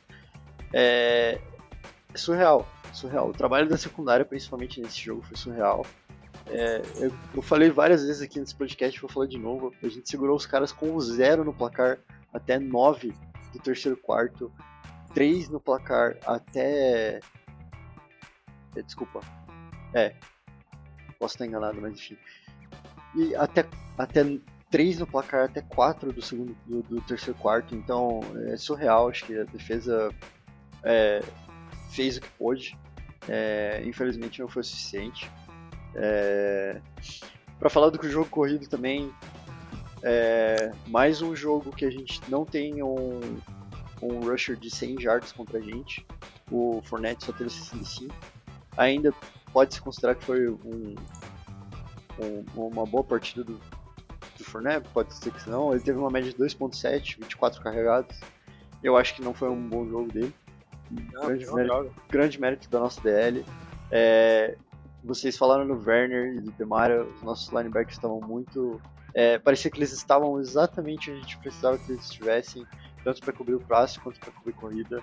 É, o Demario, até fazendo uma brincadeira, o Demario também estava para pegar o fumble, estava é, bem, bem localizado. E, enfim, a gente conseguiu até gerar turnovers igual nessa nessa nesse lance que eu tô comentando. E retificando o que eu falei semana passada, eu falei que era pra gente ter um pouco de calma com essa secundária, porque a gente tinha com, com, com essa defesa, porque a gente tinha trocado é, os dois safeties, a gente tinha é, um CB2 ia ser o Roby, e a gente não. É, a gente já viu que é, ele era meio questionável nessas situações. Nesse jogo ele não teve uma performance muito boa, mas ainda assim. E era uma questão de adaptação. O time teve mais uma semana para treinar e fez uma grande demonstração de talento, igual teve nesse jogo. Então acho que a, defesa como conjunto realmente foi muito bom. É... Jaci, vou te entregar de bandeja aí. Pontos fracos da defesa, meu querido. Não sei se é tão de bandeja, não, mas eu vou, eu vou, eu vou entrar. Eu vou entrar mais no mérito da questão da, da, das pressões, né? Que a gente. Acho que o Mário comentou né, no começo. Eu vou falar um, um, detalhe que. Acho, que. acho que até você falou, Vini, na, na declaração do Cam Jordan, né? Que ele disse que. É, o, o Brady tava. Tentar lembrar as palavras mais ou menos exatas. O Brady estava se livrando da bola tão rápido até de uma, de uma forma que até os punia, os prejudicava. E assim, um pouco estranho você acreditar nesse tipo de coisa, mas depois tem o Jeff Nowak no, no Twitter, que é um dos, dos repórteres que cobrem os Saints, e ele postou umas duas ou três imagens baseados nisso, e eu acabei dando uma, um passo atrás na minha crítica com relação às pressões, muito embora ainda critico, né? Até eu tava discutindo no Twitter esses, esses dias, porque, vamos lá, uma, um sec em dois jogos, jogando contra a, a OL tão desfalcada que nem o, o, o, Brady jogou, e contra a OL ruim de Atlanta, beleza, há atenuantes e há agravantes. Mas no final das contas você saiu com um sec só em dois jogos. E foi um, é. um sec coverage, né? Foi um, foi um sec que partiu de uma boa coverage da defesa. Não foi que a gente chegou rápido no Brady também. Isso, é, não foi que ninguém. Alguém bateu e passou rápido, e, ou foi uma blitz que. De novo, né? A gente também não foi, não fez blitz porque. Não usou blitz porque foi contra o Brady. Né? Mas foi um, um, pocket que foi colapsando com o tempo e o Brady tentou dar um passo pra frente e o Shaitaro e o Animaro estavam lá. Né? Mas eu, eu ainda tô frustrado com a DL deixar claro que a defesa foi incrível, né? Mas não é como se se ela fosse como se ela tivesse sido perfeita em todos os aspectos, né? Não é como se você não pudesse cobrar alguma coisa. Garanto que o técnico da DL lá tá na, quando revisa filme, se, se ele ganha, se ele fizeram o, o, ataque do Bucks fazer 13 pontos, aposto que ele tá, quando ele vê problema, ele continua apontando. Né? É, é, o lógico. Né? E voltando nessa declaração do Cam Jordan, aí o Jeff Nowak postou uns, uns dois clipes lá, em terceira para 12 ou 13, foi no primeiro tempo, eu até cheguei a rever. É, ou seja, uma terceira longa, bola vem, Brady dá o passe na velocidade da luz pro, pro wide receiver cortando numa bubble screen lá numa screen, o cara tá criado para sei lá, 3 jardas. É, teve um outro lance também, mesma coisa, terceira de média para longa, a bola sai rápido, tenta ganhar jarda depois da recepção, não consegue, nossa defesa para e vai. Então, de fato, eles tiveram. O Brady teve essa questão. O Brady não estava confiando na minha. O Brady sabia, falou: Ó, não posso fazer drop back aqui de ficar 3 segundos no pocket, 3, 4 segundos no pocket pra fazer drop back long, que eu vou. A Gisele vai me matar quando chegar em casa. Com os roxos. Chegar em casa todo roxo. Então, de fato tem esse outro atenuante aí, que essa fala do Kim Jordan teve. É, tem, tem alguma uma base que até eu consegui ver, né? em outras palavras. É, mas eu ainda critico um pouco, principalmente o Davenport, né? Que, que ele que ficou alinhado contra o reserva e depois o reserva do reserva do left tackle e não arrumou muita coisa, não. É. E aí, Arthur? É, a gente pode aqui também falar da, da, né, da DL né, em questão da pressão. É, o meu ponto negativo é o Justin Evans. Ah, eu ia é, falar dele. Né? É, o Justin Evans foi um cara que, beleza, é, teve jogadas que realmente não dava para ele, pra ele conferir, mas assim, é porque a diferença, né, o downgrade dele pro CJ é muito grande. Né? E a gente, por mais que a nossa defesa jogou, jogou muito bem contra o Bucks, é, o CJ, cara, ele, ele traz uma coisa no meio de campo que ele, ele consegue estar tá em. Ele consegue ser um slot que ele está em e ele consegue se manter ele muito perto do, do, do, jogador nesse tipo de jogada que o Jaci também comentou. Como o Brady é um cara que tá, tem um release muito rápido, e isso é conhecido, é, para ele achar esses passes no meio do campo num corte rápido, num um slot ou do próprio Tyrant mesmo, então é coisa muito rápida. E, e cara, eu juro você, eu não lembro de um snap que o Justin Evans estava perto. Ele estava realmente. que ele não deu uma cushion, que ele não esperou, que ele não, não deu jardas pro cara é, ter separação para dentro, né? Evitando a big play. Então, assim, se, se você tá dando esse tipo de situação pro Brady, o Brady vai usar. Sabe? O Bucks vai usar, não tem como. E, e, por mais que a gente não diga falhas, beleza, o cara não tá falhando a gente entende que é um que é um, um limitador e a gente é melhor tomar 5 jardas aqui do que tomar 30, 40, ok, entendo, mas eu acho que talvez esse seja um ponto fraco.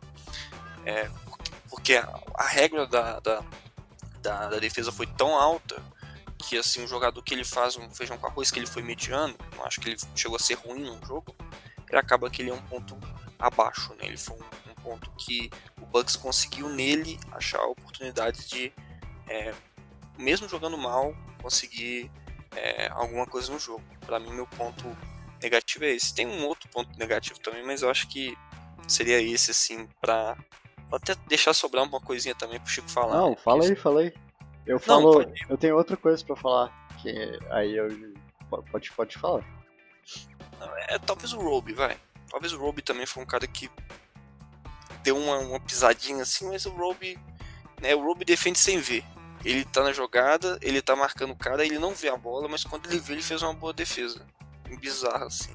Não, mas é isso, acho que seriam esses dois caras aí que talvez estão um degrau ou dois degraus abaixo do nível da defesa nesse último jogo aí. Não, concordo, eu acho que tentando rever aqui agora foram os, os pontos que eu também comentaria sobre. É... Para passar rapidinho, então, sei que a gente já está se estendendo aqui. É... Vocês querem comentar alguma coisa sobre a expulsão do Letmore e do Mike Evans especificamente? Ou sobre o Special Teams? Cara, eu acho que é justo. A expulsão é justa. Sabe, não tem muito o que fazer. A gente fala na hora, ah, o Letmore... É, eu acho que é justo. Eu acho que é justo porque é reincidente, o Letmo, beleza, o Fournette deu um empurrãozinho, o Letmo dá um empurrãozinho já meio que que jogando né, no, realmente do cara, e aí fica aquela coisa. Assim, eu acho que realmente o cara ele não tá errado de revidar, mas dentro da regra é o que é, sabe? Então, e a gente acabou perdendo nisso. Isso é. special team. Pra quem. Assim, o, o, o, o Deonte, ele, ele tem que às vezes só correr pra frente. Acho que esse é o pedido. Às vezes ele só tem que pegar a bola e correr pra frente. Ele, se ele pensar demais, a gente, já, a gente já viu que se o Deonte pensar demais, ele vai fazer merda. Então, ele só tem que pegar a bola, vem o punch, ele recebe e mete marcha, entendeu? É. Só falando rapidinho, pra quem tava, sei lá, escondido num buraco aí no final de semana e não assistiu o jogo, é, lá por volta da metade do terceiro quarto, ou depois de uma jogada, do resultado de uma jogada aérea, o, o Letmore acaba tendo uma discussão com o Fournet, o Fournet acaba dando um soco nele, ele revida, e aí o Mike Evans que estava fora de campo, vem da sideline e acaba é, pulando em cima dele, Nisso o Marcos May que estava ali por perto acaba também entrando no bolinho, e aí já tem um monte de jogador um em cima do outro, a arbitragem tentando separar. É, chega a turma do deixa disso. E aí a decisão da arbitragem foi ejetar o Mike Evans e o Letmore do jogo. É, eu, na hora, acabei ficando meio. É, meio puto, porque pra mim o, o Letmore é o cara que tava. Ele tava apanhando e ele apanhou e aí era óbvio que ele ia revidar. E. Enfim. É, mas eu entendo a decisão da, da NFL, é, é pra você criar. para não deixar ter nenhum tipo de precedente para os jogadores acharem que podem revidar se forem provocados e tudo mais. É, Hoje saiu o resultado que o Mike Evans vai ser punido com um jogo e nenhum outro jogador envolvido vai ser é, vai ser punido com suspensão. Aí abriu-se a discussão de por que o Mike Evans vai ser punido com apenas um jogo se acho que em 2019, não sei se alguém corrigir. 2017. 2017. Foi 2017, foi aquela do que o Winston coloca o dedo no capacete do, do Letmore e aí aquela loucura. Isso, o Mike Evans também é, é, expulso por um jogo, e aí se ele já não seria reincidente. E aí acho que tem uma cláusula lá na. na não nas regras da NFL, mas no código de conduta, que depois de tantos dias, é, tantos jogos consecutivos sem nenhuma punição, ele acaba ficando ficha limpa, por assim dizer, e ele não. É, esse caso agora dele não é considerado reincidente, é como se ele não tivesse cometido nada no, é, anteriormente. Então, é, ah, vai ter gente falando que saiu barato, vai ter gente falando que um jogo é demais, enfim. É, eu acho que o que a gente pode destacar de positivo é que o Letmore não recebeu nenhuma posição, nenhum outro jogador do nosso time não recebeu nenhuma posição, e a gente vai ter é, a, a, pelo menos ali os nossos CDs titulares para o jogo contra o Panthers. É, já sei, pode, pode falar.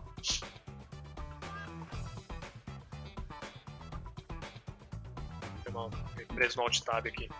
É, a propósito, estava no alt-tab que eu estava tweetando lá no GoSense sobre o, o, o, as jogadas que foram usadas de exemplo que Tom Brady se, se livrou da bola rápido, mesmo em terceira mais longa, né, para tentar dar uma justificada na, na performance baixa do pass rush. Mas eu, eu, não tenho muito a agregar, não. É, da briga foi mais ou menos isso aí. Eu zoei o Arthur, mas foi só pra zoar mesmo. Eu concordo. Eu acho que o, o Lattimore tinha que ser expulso mesmo. Porque, de novo, né? A gente que assiste futebol, a gente tá acostumado com isso aí. Uhum. Toda vez que tem briga, o juiz expulsa os dois. É, se é justo ou não. É. é. outra discussão, mas a gente já tá tão acostumado. Eu, pelo menos, já tô tão acostumado que eu nem, nem esquenta a cabeça mais. Realmente. Né? Eu acho que o que dá pra falar é que a gente aí que ficou se vangloriando aí durante alguns anos que tinha o CJ no time, que ele era o cara que provocava os outros jogadores, entrava no mental deles e, e fazia os jogadores serem expulsos. Eu acho que. É, não vou dizer que o, o Letmore cedeu a pressão, porque ele levou um, um, soco na cara, mas. Enfim. Não vou dizer que ele podia ter ficado quieto e só o Fournette ter ido ejetado, mas. Poderia ter acontecido, ou, mas não aconteceu. É, eu queria comentar só rapidinho. Eu puxei o, o, o assunto dos Special Teams também, porque enquanto eu tava assistindo o jogo, o Arthur assistiu comigo, é, tanto ele já falou do Deontay, não teve bons retornos, teve algum, acho que um ou dois é, um ou dois retornos que na verdade ele correu para trás e perdeu jardas, da onde ele pegou a bola. E o Blake Gilligan também, a gente acho que todo mundo pode concordar que não foi a melhor partida dele, teve alguns punts bem é, com umas posições de campo não like, as melhores posições de campo do mundo para o Bucks, mas a gente já viu ele fazer melhor e com certeza acho que é uma coisa a se acompanhar aí para os próximos jogos, ficar de olho no desempenho dele para ver se ele consegue voltar a contribuir para o time. Não sei se alguém quer comentar sobre isso também. Na verdade, você me fez lembrar, eu quase deixei passar. É, o Special Teams fez uma jogada bem pior que essas aí, que foi 12 homens em campo numa quarta descida lá no, no Tampa Bay, tava no, é tava no campo de defesa lá por trás, mano. A gente deu nossa, essa aí. Ainda bem que eu não revi, ainda bem que eu não cheguei no segundo oh, tempo pra rever. Oh, não, é... deu, deu calafrio, ó. É, então. arrepio. Essa merda, Ai, cara. A gente tem o time de fazer os bagulho dele. Pareceu brincadeira do, na hora. É coisa do Broncos fazer. Vocês, não sei se vocês estão Cara, vendo tanto de cagada que o Broncos tá fazendo lá com o gerenciamento de, de jogo. Não, Tá e, e era uma. Era uma jogada onde o Bucks ia fazer um punch, sei lá, na linha de 10 do campo de defesa deles. E a gente ia pegar uma ótima posição de campo.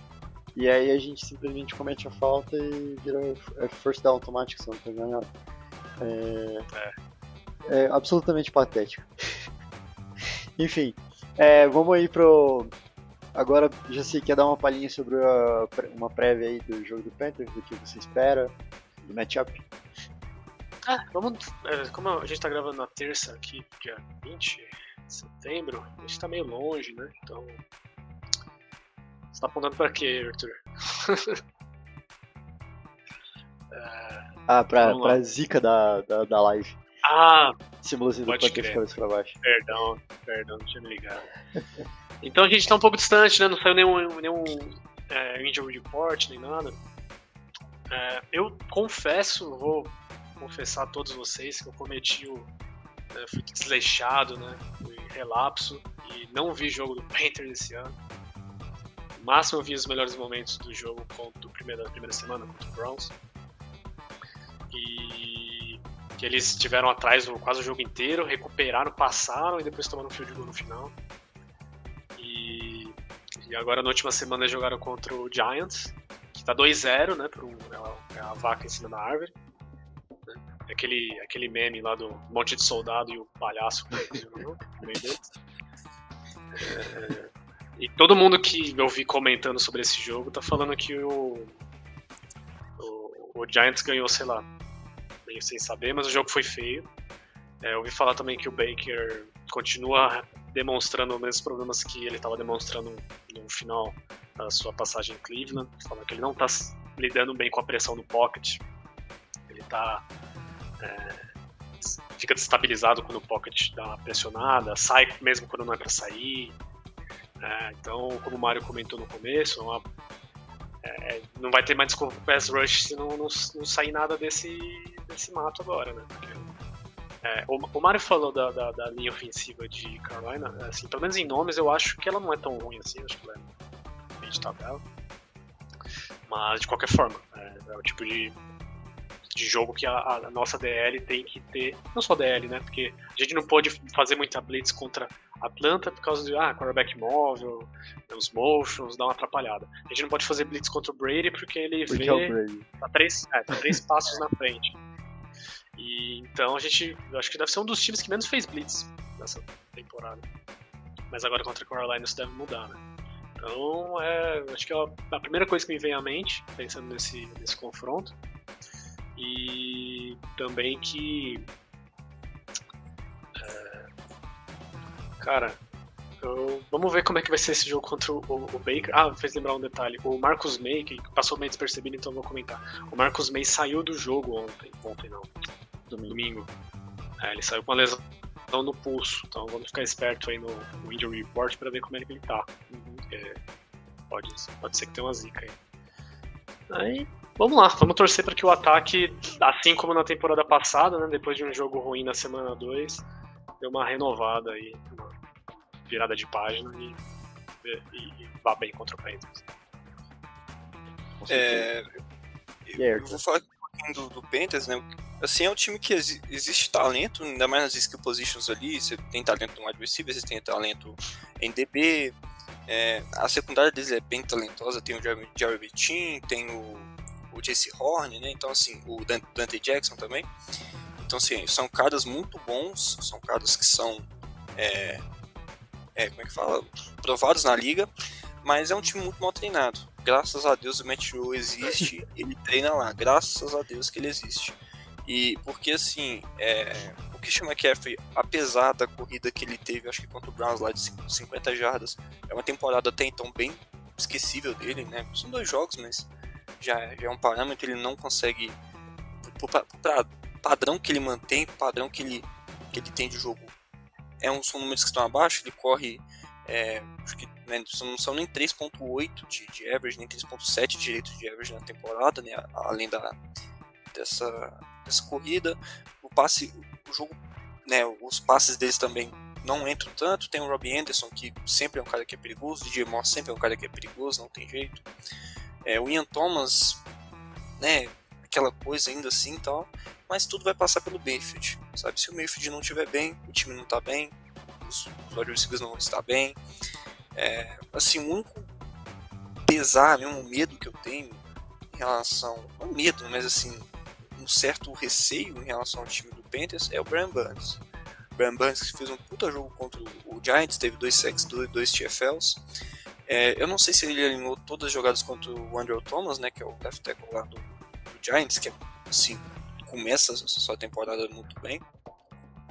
Mas, assim, eu acho que o nosso receio é em cima disso, e se ele vai alinhar contra o James Hurst é um perigo maior, porque é, ele, é, ele é o pior cara da nossa, da nossa OL, disparado. Né? Então, assim, eu acho que seria isso. A secundária deles é muito talentosa, então se o Winston der mole, igual deu contra o Bucks, eles vão ter interceptação, eles vão ter PBU. Então temos que redobrar a atenção em cima disso. Para mim é isso, sabe? É o, o, duelo dos dois ataques que são ruins e das, e das duas defesas que são melhores. Eu não vou falar aqui que a defesa do Panthers é topzera, mas é uma defesa decente, acima da média, né?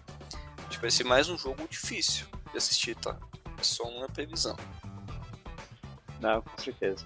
Eu, enquanto vocês estavam falando, eu botei nos highlights aqui do jogo do Panthers e Giants, e o primeiro lance já é um, um, um kickoff, é um return de kickoff que acaba virando um, um fumble, recuperado pelo Giants na linha de 30. É, que já mostra que o estado da, da, da, franquia de Carolina não, não anda bem das pernas. É, mas eu acho que vai ser um jogo que é para testar o time é, de novo. É, terceiro jogo de divisão seguido. Não sei quem fez esse calendário aí, mas definitivamente não foi para ajudar os Saints. É, a gente pode sair 2-1, pode sair 1-2. É, a gente tem que ficar acompanhando aí essa semana como é que o Camara vai treinar, para ver se ele pode voltar para contribuir o time como já se destacou aí agora há pouco, essa lesão do Marcus May é um ponto a ser observado. Obviamente, James Winston, espero que é, se for se for realmente se eles não forem realmente fazer nenhum tratamento mais incisivo e for uma questão de calcificação ali das vértebras e é isso aí é, talvez com alguns dias a mais de descanso ele possa é, contribuir melhor para o time é, tem que ver tudo, o, todo mundo que saiu no Injury Report na, na sexta-feira e entrou como questionável ali até a parte do Game Time, acho que tem, tem dois ou três jogadores ali que tinham preocupações como o Mark Ingram ou o Morton na reserva da OL. É, tem, acho que eu, quem pode vir, é, acho que está saindo muito poucas notícias e a gente tem que acompanhar mais de perto, é o Adibo, se ele pode voltar é, porque acho que com certeza ele pode contribuir muito, principalmente como o Arthur falou, é o, o Panthers é um time cheio de skill positions e quanto mais talento você tiver para combater isso, melhor. E o Adiba era um cara que é, teve um final do ano consideravelmente muito bom ano passado e ele estava sendo cotado para ser o MVP do training camp. Todo mundo estava muito, é, falando muito bem dele, todos os repórteres, insiders, a mídia especializada local. E aí chega faltando duas semanas pro. Uma semana para o primeiro jogo. e aí a gente perde ele. É, então, se ele voltar, com certeza pode ser muito importante para o time. É, mas eu acho que tudo passa pelo. Se o ataque mantiver. É, desculpa, se a defesa mantiver o mesmo nível que mostrou nesse jogo, o que eu acho um pouco difícil, porque como era um jogo contra o Bucks, todo mundo sabia da importância. A defesa tinha uma tendência de entrar um pouco mais pilhada e talvez para esse jogo do Panthers a gente possa entrar um pouco de salto alto, isso, tem, isso gera um pouco de medo. Mas se a defesa entrar no mesmo nível e o ataque se encaixar, eu acho que a gente é franco favorito para esse jogo. É, não tem nem dúvidas, apesar de, desse, desse último jogo contra o Bucks é, e esse desempenho meio patético do ataque. Vamos ver se o play call melhora, né? Não sei se alguém quer comentar mais alguma coisa.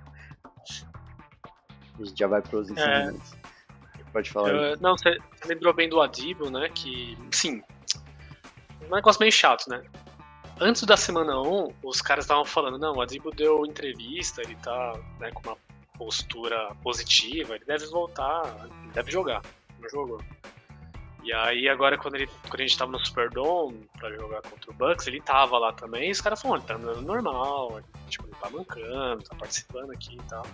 Então assim, a, a, as, os reportes continuam positivos, mas eles já estavam positivos, sei lá, uma semana e meia atrás. Então, vamos ver. Mas eu, eu, se, se eu tivesse colocar algum um real, eu gosto de apostar. Se tivesse botar um real, eu ia botar um real ali no. Ele joga em vez de não.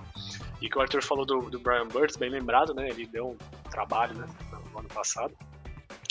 É, sobre onde ele alinha, eu olhei aqui no Depth Chart, ele tá como é, left defensive end. Então, e, e, como o pessoal tá falando muito bem do Randall Thomas dessa temporada, né, que é left tackle do Giants, eu imagino que ele tenha, se ele conseguiu dois sacks, eu não sabia que ele tinha conseguido, né, ele deve ter alinhado na direita. Então presumo que ele, que ele fique no Ram. Vamos ver, né.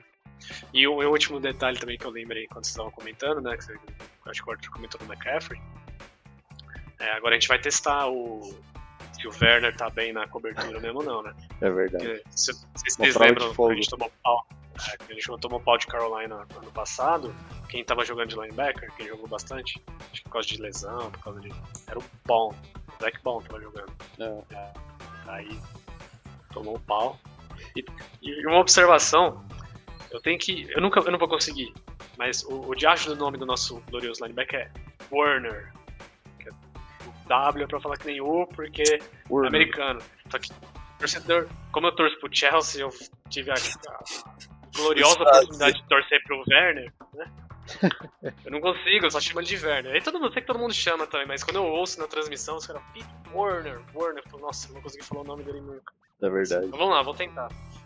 Então o Warner, Warner vai ter muita chance de mostrar o quanto que ele é, tá bem mesmo em coverage, correndo atrás de uma cap. Vamos ver como vai ser. E aí, Arthur?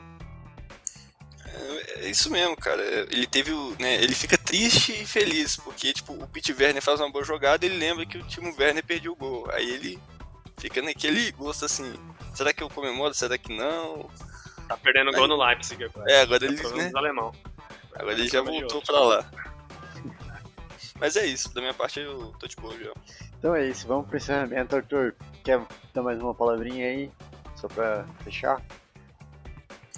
É, só quero aqui, né, agradecer também ao, ao, convite, mais uma vez participar. Agradeço todo mundo que está aqui né, ao vivo aqui na live aqui. Então, né, uma galera, o Evilásio, o Gibagode, Gibagote, né, o Léo Passagli também que passa por aí, o Fábio também.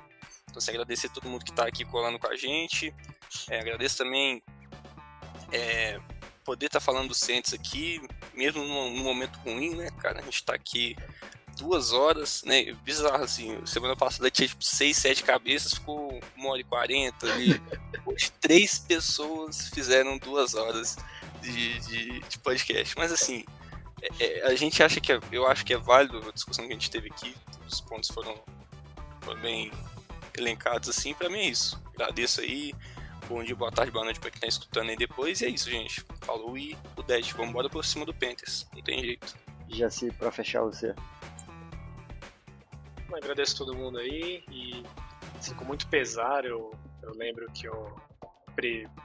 falo previ, mas né, um chute aleatório, né? Que o, que o Bucks ia ganhar, até porque o, o, o, Jo- o Jonas me colocou embaixo da arma, né? Fui obrigado a falar alguma coisa sob pressão. É, se tiver que falar alguma coisa agora com a cabeça mais fresca, então vou apostar aqui é, essa vitória é dos Saints. Deixa eu ver se eu chuto um placar. O Arthur falou que as defesas são melhores, então vamos falar que vai ser é, 23 a 13 pro Saints.